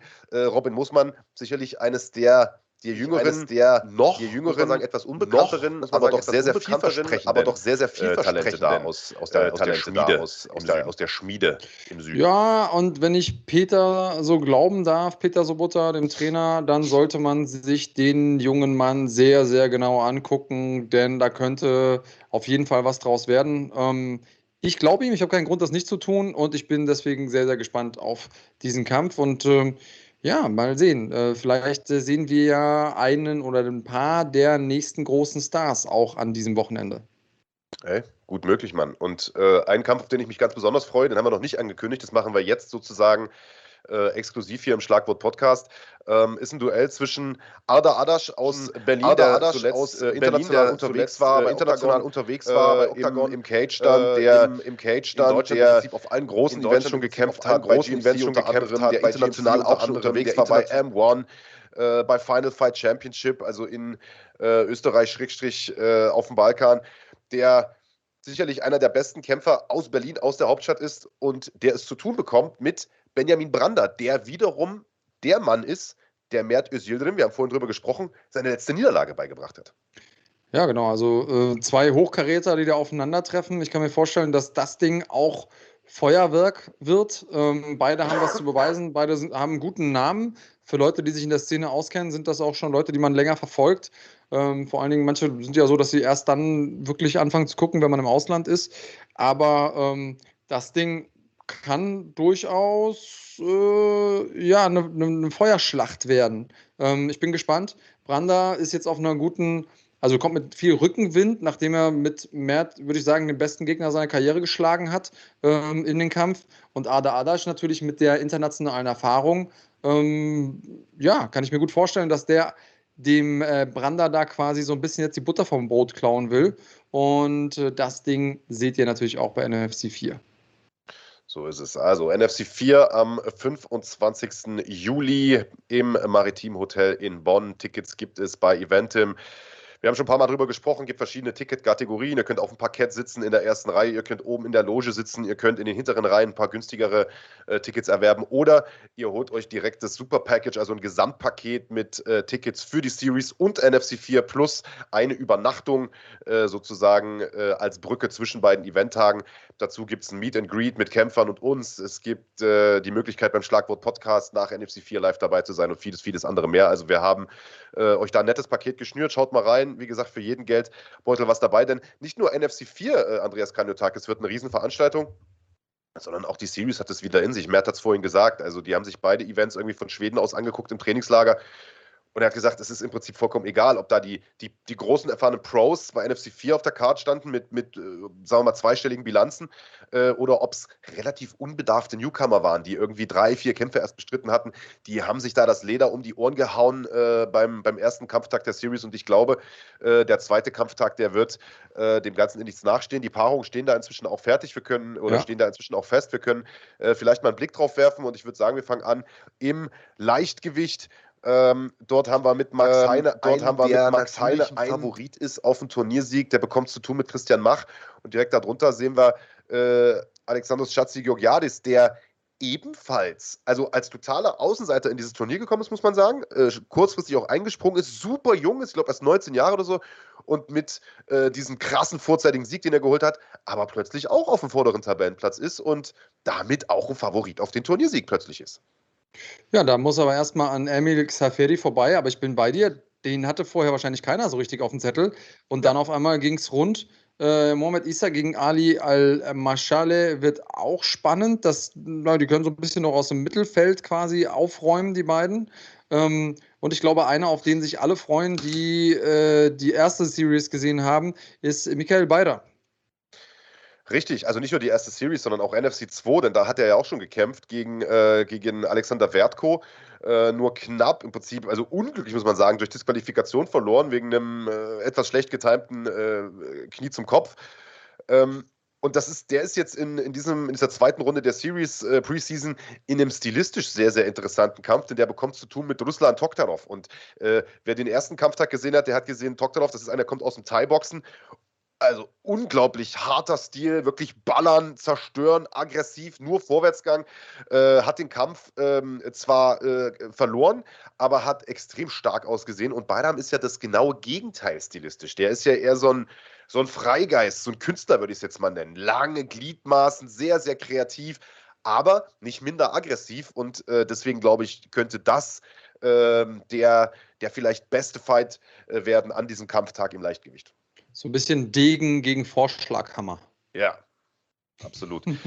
ähm, Kirill Surikov ist ein, ist, ein, äh, ist ein Eigengewächs sozusagen von den NFC-Jungs oder aus dem NFT-Gym. Sehr, sehr intelligenter junger Mann, studiert in Köln in der Sporthochschule, hervorragender Ringer, äh, bekommt es zu tun mit Paul Seyer, der äh, also zuletzt auch mir sehr, sehr imponiert hat. Er hat ja gegen Max Heine gekämpft, hat den Kampf auch verloren, aber ist unglaublich befreit da reingegangen, hat immer ein Lächeln auf den Lippen gehabt, fast schon wie so ein Psycho, der da lächelnd in äh, die Schlacht zieht und hat da stellenweise auch gar nicht so schlecht ausgesehen. Genau so ist es. Ähm, und das ist mit Sicherheit ein Kampf, in dem sich zeigen wird, wie gut ist die Takedown-Defense von Saya, weil da muss er dran gearbeitet haben, sonst hat er eine lange Nacht vor sich gegen Sudikov. Ähm, aber es ist MMA, hier kann alles passieren. Und Sudikov hat auch gezeigt, dass er auch mal offen ist für, für einen Schlagabtausch. Und da kann Saya durchaus gefährlich werden. So sieht's aus. Wir hatten außerdem äh, ein paar verletzungsbedingte Ausfälle innerhalb der Series. Äh, es sind also einige oder einige wenige Kämpfer nachgerückt und das ist ja jetzt auf den ersten Blick erstmal was, was doof ist, weil man sich sagt, Mensch, das Schöne an einem Turnier ist, man kennt die Typen und verfolgt sie so von Anfang bis Ende, äh, aber man steckt eben manchmal nicht drin. Verletzungen sind Verletzungen und ich muss sagen, einer dieser Nachrücker, äh, also da bin ich nicht traurig drüber, dass der jetzt plötzlich hier mit an Bord ist. Die Rede ist nämlich von äh, Mikhail Akimov, der äh, den kennen wir, der hat schon viele Kämpfe unter anderem auch bei GMC bestritten, äh, kommt aus Düsseldorf, ist also äh, ähnlich wie Russland Doktorov einer, der nur eine Richtung kennt, nach vorn und der auch nur eine Strategie kennt, nämlich Ballern. Äh, und der bekommt es zu tun mit einem erfahrenen Zaran Pantelei. Also ich glaube, das wird auch ein, ein Favorit oder ein, ein Kandidat für den, für den Fight of the Night. Gar keine Frage. Und da sind wir jetzt gerade erst im Leichtgewicht. Wir haben ja noch eine zweite Gewichtsklasse. Und ja. äh, die steht der ersten in nichts nach. Vollkommen richtig. Äh, ich würde jetzt vielleicht mal sogar äh, das Ganze umgedreht aufzäumen und mal mit dem Hauptkampf anfangen und nicht von unten nach oben gehen, denn das ist ein Kampf, der uns ja noch von der letzten Series, vom letzten Kampftag schuldig geblieben ist, nämlich Kennedy Rayomba gegen Florim Sendeli. Wir erinnern uns, mhm. äh, der Kampf war gesetzt, beide Kämpfer haben Gewicht gemacht. Das war auch einer der Kämpfer, auf die wir uns am meisten gefreut haben. Beide Kämpfer ungeschlagen, beide äh, am Anfang ihrer Karriere. Kennedy 4-0, äh, Sendeli 3-0, wenn ich mich recht entsinne. Rayomba zuletzt diese starke Blitz-K.O. gegen äh, Julian Penant in diesem Top-10-Duell. Also, das sind zwei Kämpfer mit jeder Menge Rückenwind, aber Sendeli musste am Kampftag sein Fight absagen. Das war also im Prinzip kurz vor der Veranstaltung mehr oder weniger. Äh, es ist am, am, Tag vorher schon klar geworden, dass die Ärzte ihm wahrscheinlich keine Freigabe geben konnten. Es gab da Unstimmigkeiten bei einem, bei einem EKG. Ähm, jetzt äh, ist seitdem äh, ein bisschen Zeit ins Land gegangen. Er wurde daheim bei sich von den Ärzten nochmal durchgecheckt. Er wurde von deutschen Ärzten nochmal durchgecheckt und wir haben jetzt ein verlässliches Zertifikat, so will ich es mal nennen, verlässliches Attest, äh, auf dem draufsteht, dass er ohne Bedenken kämpfen kann.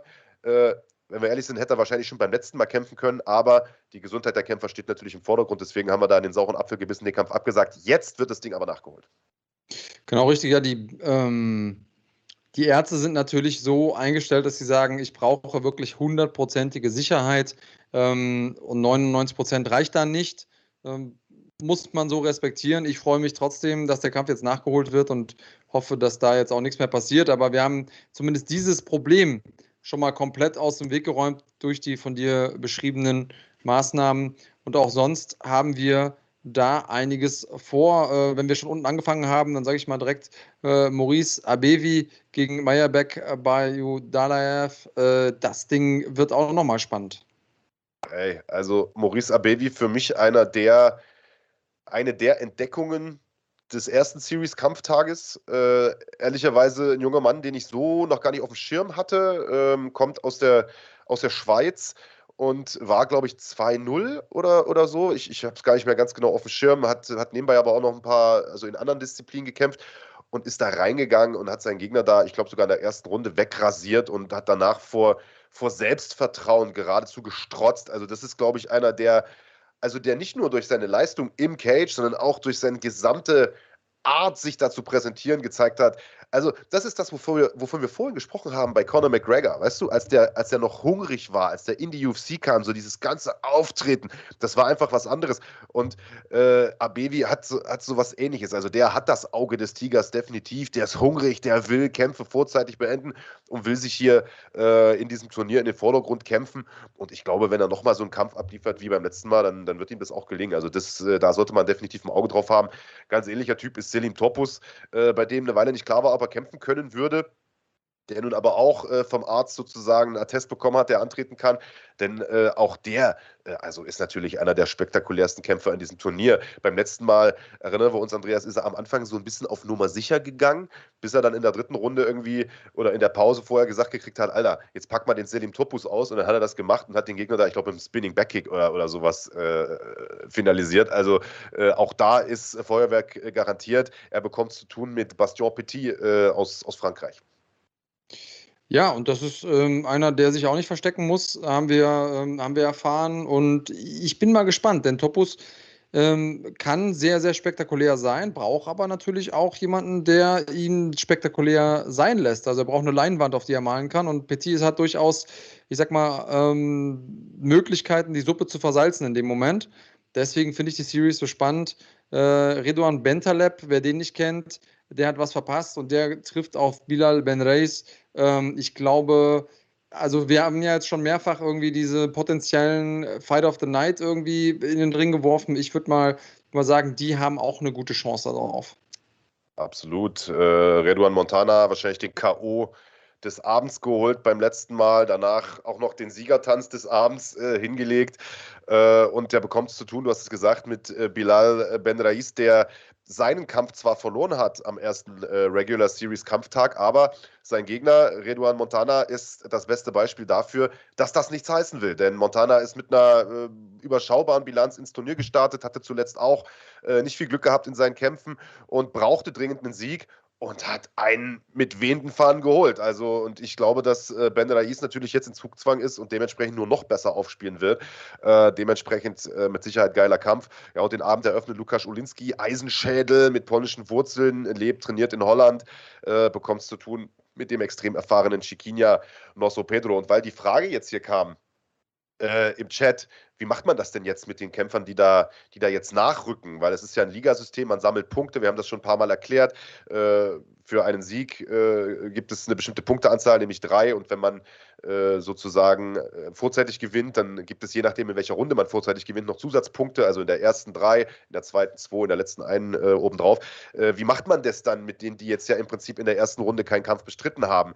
Äh, die bekommen denn auch null Punkte dafür. Sie haben ja nicht gekämpft, aber haben theoretisch aufgrund dieses Systems, das ich gerade erklärt habe, ja die Möglichkeit, noch so viele Punkte zu sammeln, dass sie es in die Playoffs schaffen. Ja, die besten acht rücken ja weiter und ab dann werden die Karten ja eh nochmal neu gemischt. Ab da ist dann K.O.-Runde. Genau. Und äh, das heißt, selbst die Nachrücker, die jetzt in der ersten Runde nicht gekämpft haben, die haben zwar jetzt erstmal einen punktemäßigen Nachteil, aber wenn jetzt so ein Mikhail Rakimov da reinkommt und sechs Punkte holt, dann ist der plötzlich wieder vorn mit dabei. Genau so ist es. Also es reicht ja ein früher Knockout oder eine frühe Submission und dann ist man ja mehr oder weniger schon safe in den Playoffs. Ähm, selbst wenn, wenn man einen Kampftag verpasst hat, kann man sich so vorstellen, als hätten die quasi den ersten Kampftag verloren ohne dass es natürlich in der Profibilanz auf, auftaucht. Aber die haben ja trotzdem noch Chance auf den ähm, Einzug in die Playoffs und damit auch auf den äh, Topf aus Gold am Ende des Regenbogens.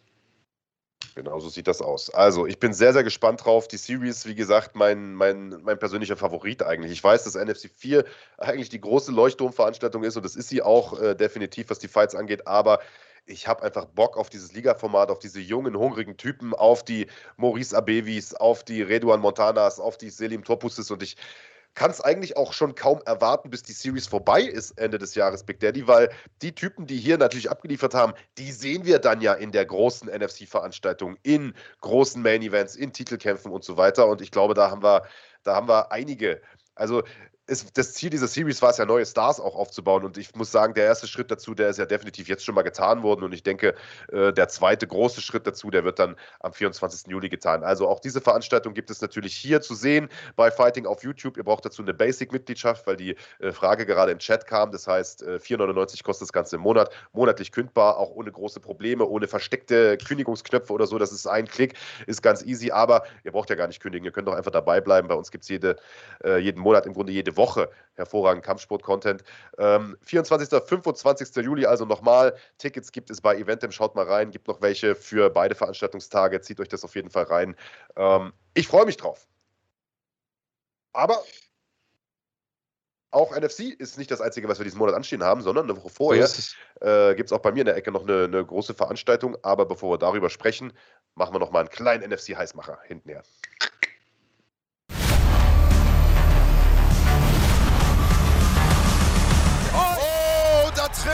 Diese Backfist.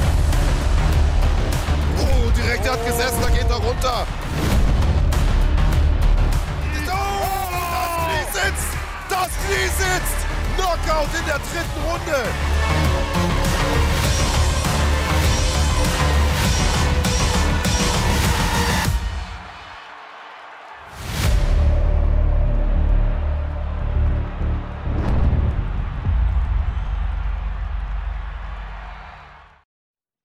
So, wer jetzt keine Gänsehaut hat und äh, sich noch nicht bei Eventim eingeloggt hat, um ein Ticket zu holen, dem ist auch nicht mehr zu helfen. Aber wir haben es gerade schon gesagt, NFC nicht das einzige, der einzige, einzige Leuchtturm-Event diesen Monat, sondern wir haben mit MMA Live im äh, wunderschönen Riesa auch eine sehr, sehr hochklassig besetzte Veranstaltung. Äh, wie gesagt, gar nicht so weit von mir weg. Ich werde dort auch persönlich vor Ort sein.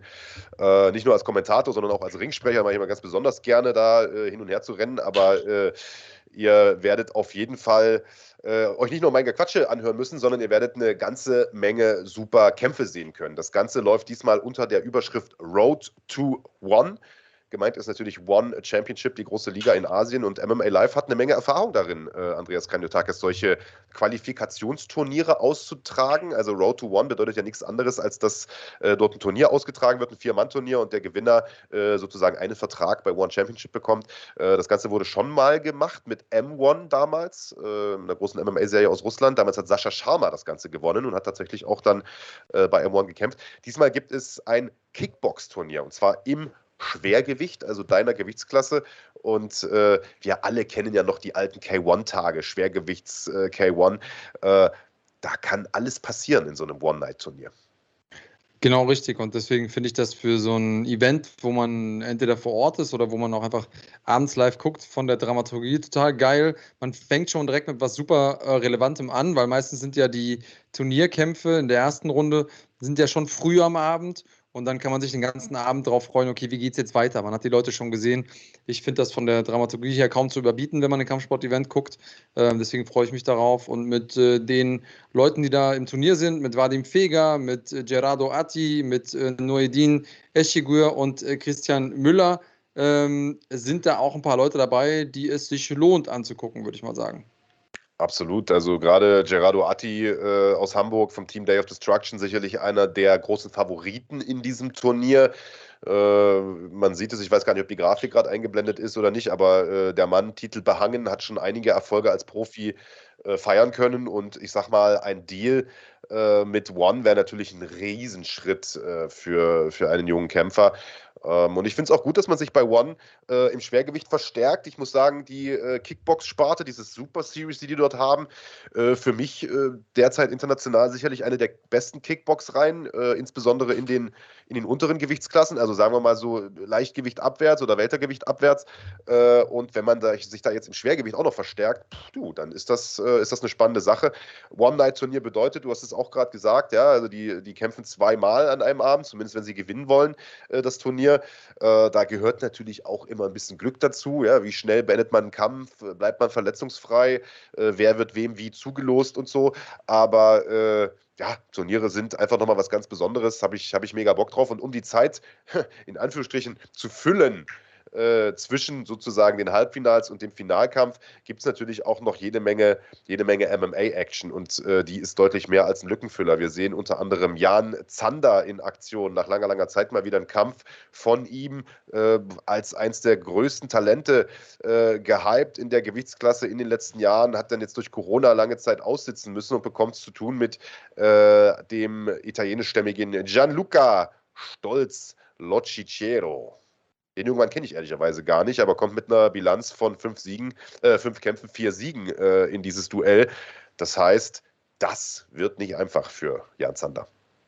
Ja, so jung ist der Mann ja auch nicht mehr mit seinen 42 Jahren. Ähm, ist schon ein bisschen, bisschen erfahren, aber ähm, trotzdem ein guter Prüfstein und vielleicht auch guter ähm, Gegner nach einer längeren ähm, Auszeit für Jan Zander, der hier auf jeden Fall früh seinen Ringrost abschütteln muss um nicht äh, ja, überrumpelt zu werden.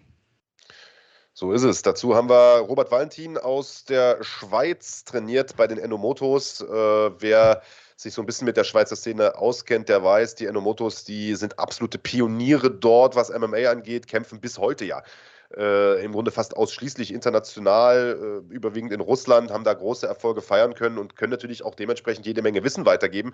Äh, und Valentin wird es zu tun bekommen mit dem noch ungeschlagenen Wladimir Holodenko. Äh, Duell im Mittelgewicht. Äh, beide auch sehr, sehr groß. Valentin 1,90, Holodenko 1,87 fürs Mittelgewicht. Äh, sehr, sehr sehr, sehr stabile Kanten. Das wird, äh, glaube ich, ein sehr, sehr spannendes Duell. Also das Ganze gibt es am 17. Juli live aus äh, live in Riesa äh, und natürlich auch live hier bei uns auf dem Kanal. So ist es für alle Leute, die nicht nach Riesa fahren können. Die können das hier sehen. Äh, wir sorgen dafür, dass sich die Basic-Mitgliedschaft lohnt. Den ganzen Monat, nicht nur wenn NFC läuft, sondern auch so. Und da habt ihr jetzt schon, äh, alleine heute haben wir euch schon zwei Sachen genannt, die, glaube ich, ein Fünfer mehr als wert sein sollten. Das denke ich aber auch. Und wie gesagt, wir haben äh, neben den deutschen Events ja auch noch einige Dinge äh, mehr im Programm. Heute Abend, ich habe es schon mal angekündigt, gibt es noch Infusion Talents, also die größten Nachwuchsstars aus Holland. Äh, um, äh, das läuft jetzt sogar schon. Also wir machen jetzt hier gleich auch den Deckel drauf, dann könnt ihr direkt umschalten auf die Infusion-Veranstaltung und ab 20.30 Uhr gibt es MMA aus Russland, OFC, Open Fighting Championship mit einigen starken äh, mit einigen starken Kämpfern. Also äh, allein heute könnt ihr euch schon zwei Events reinziehen für diesen Fünfer. Von daher äh, bester investierter Fünfer, würde ich jetzt mal sagen. Ansonsten wäre ich hier an der Stelle auch durch. Ich hätte nichts mehr auf dem Herzen, Big Daddy. Ich weiß nicht, was du noch loswerden möchtest. Äh, ja, du hast ja eigentlich immer noch das letzte sag, Wort. Ich sage jetzt extra mal nicht, es liegt mir am Herzen, aber ich würde mich trotzdem freuen, weil es gab einen Kommentar dazu, der sagt, okay, jetzt wenn er sagt, das liegt mir am Herzen, dann kommt vielleicht irgendwas, ähm, eine, eine, Offenbarung. Aber ich würde mich sehr freuen, wenn ihr unseren Kanal, solltet ihr es nicht gemacht haben, abonniert, wenn ihr auch einen Daumen hoch da lasst, wenn ihr uns besucht habt und ähm, gerne auch einen Kommentar. Das alles sind Dinge, die uns helfen. Logischerweise, wenn wir euch überzeugt haben sollten, unsere Kanalmitgliedschaft abzuschließen, freuen wir uns auch denn äh, wir können immer mehr Mitglieder m, gebrauchen das ganze Geld, das wir dadurch bekommen, das investieren wir, reinvestieren wir quasi in ähm, Senderechte und dann habt ihr am Ende des Tages auch noch mehr für den Fünfer. Ansonsten äh, bin ich eigentlich glücklich, Marc. Ja, vielleicht noch ein Hinweis auf äh, KSW, das übrigens äh, am selben Wochenende stattfindet wie MMA Live, äh, mhm. das ihr euch auch anschauen könnt. Zwar nicht bei uns auf dem Kanal, aber ihr könnt sozusagen über unseren Kanal äh, das äh, Pay-Per-View dort holen. Dann äh, bekommen wir sozusagen auch noch einen kleinen Schnitt ab.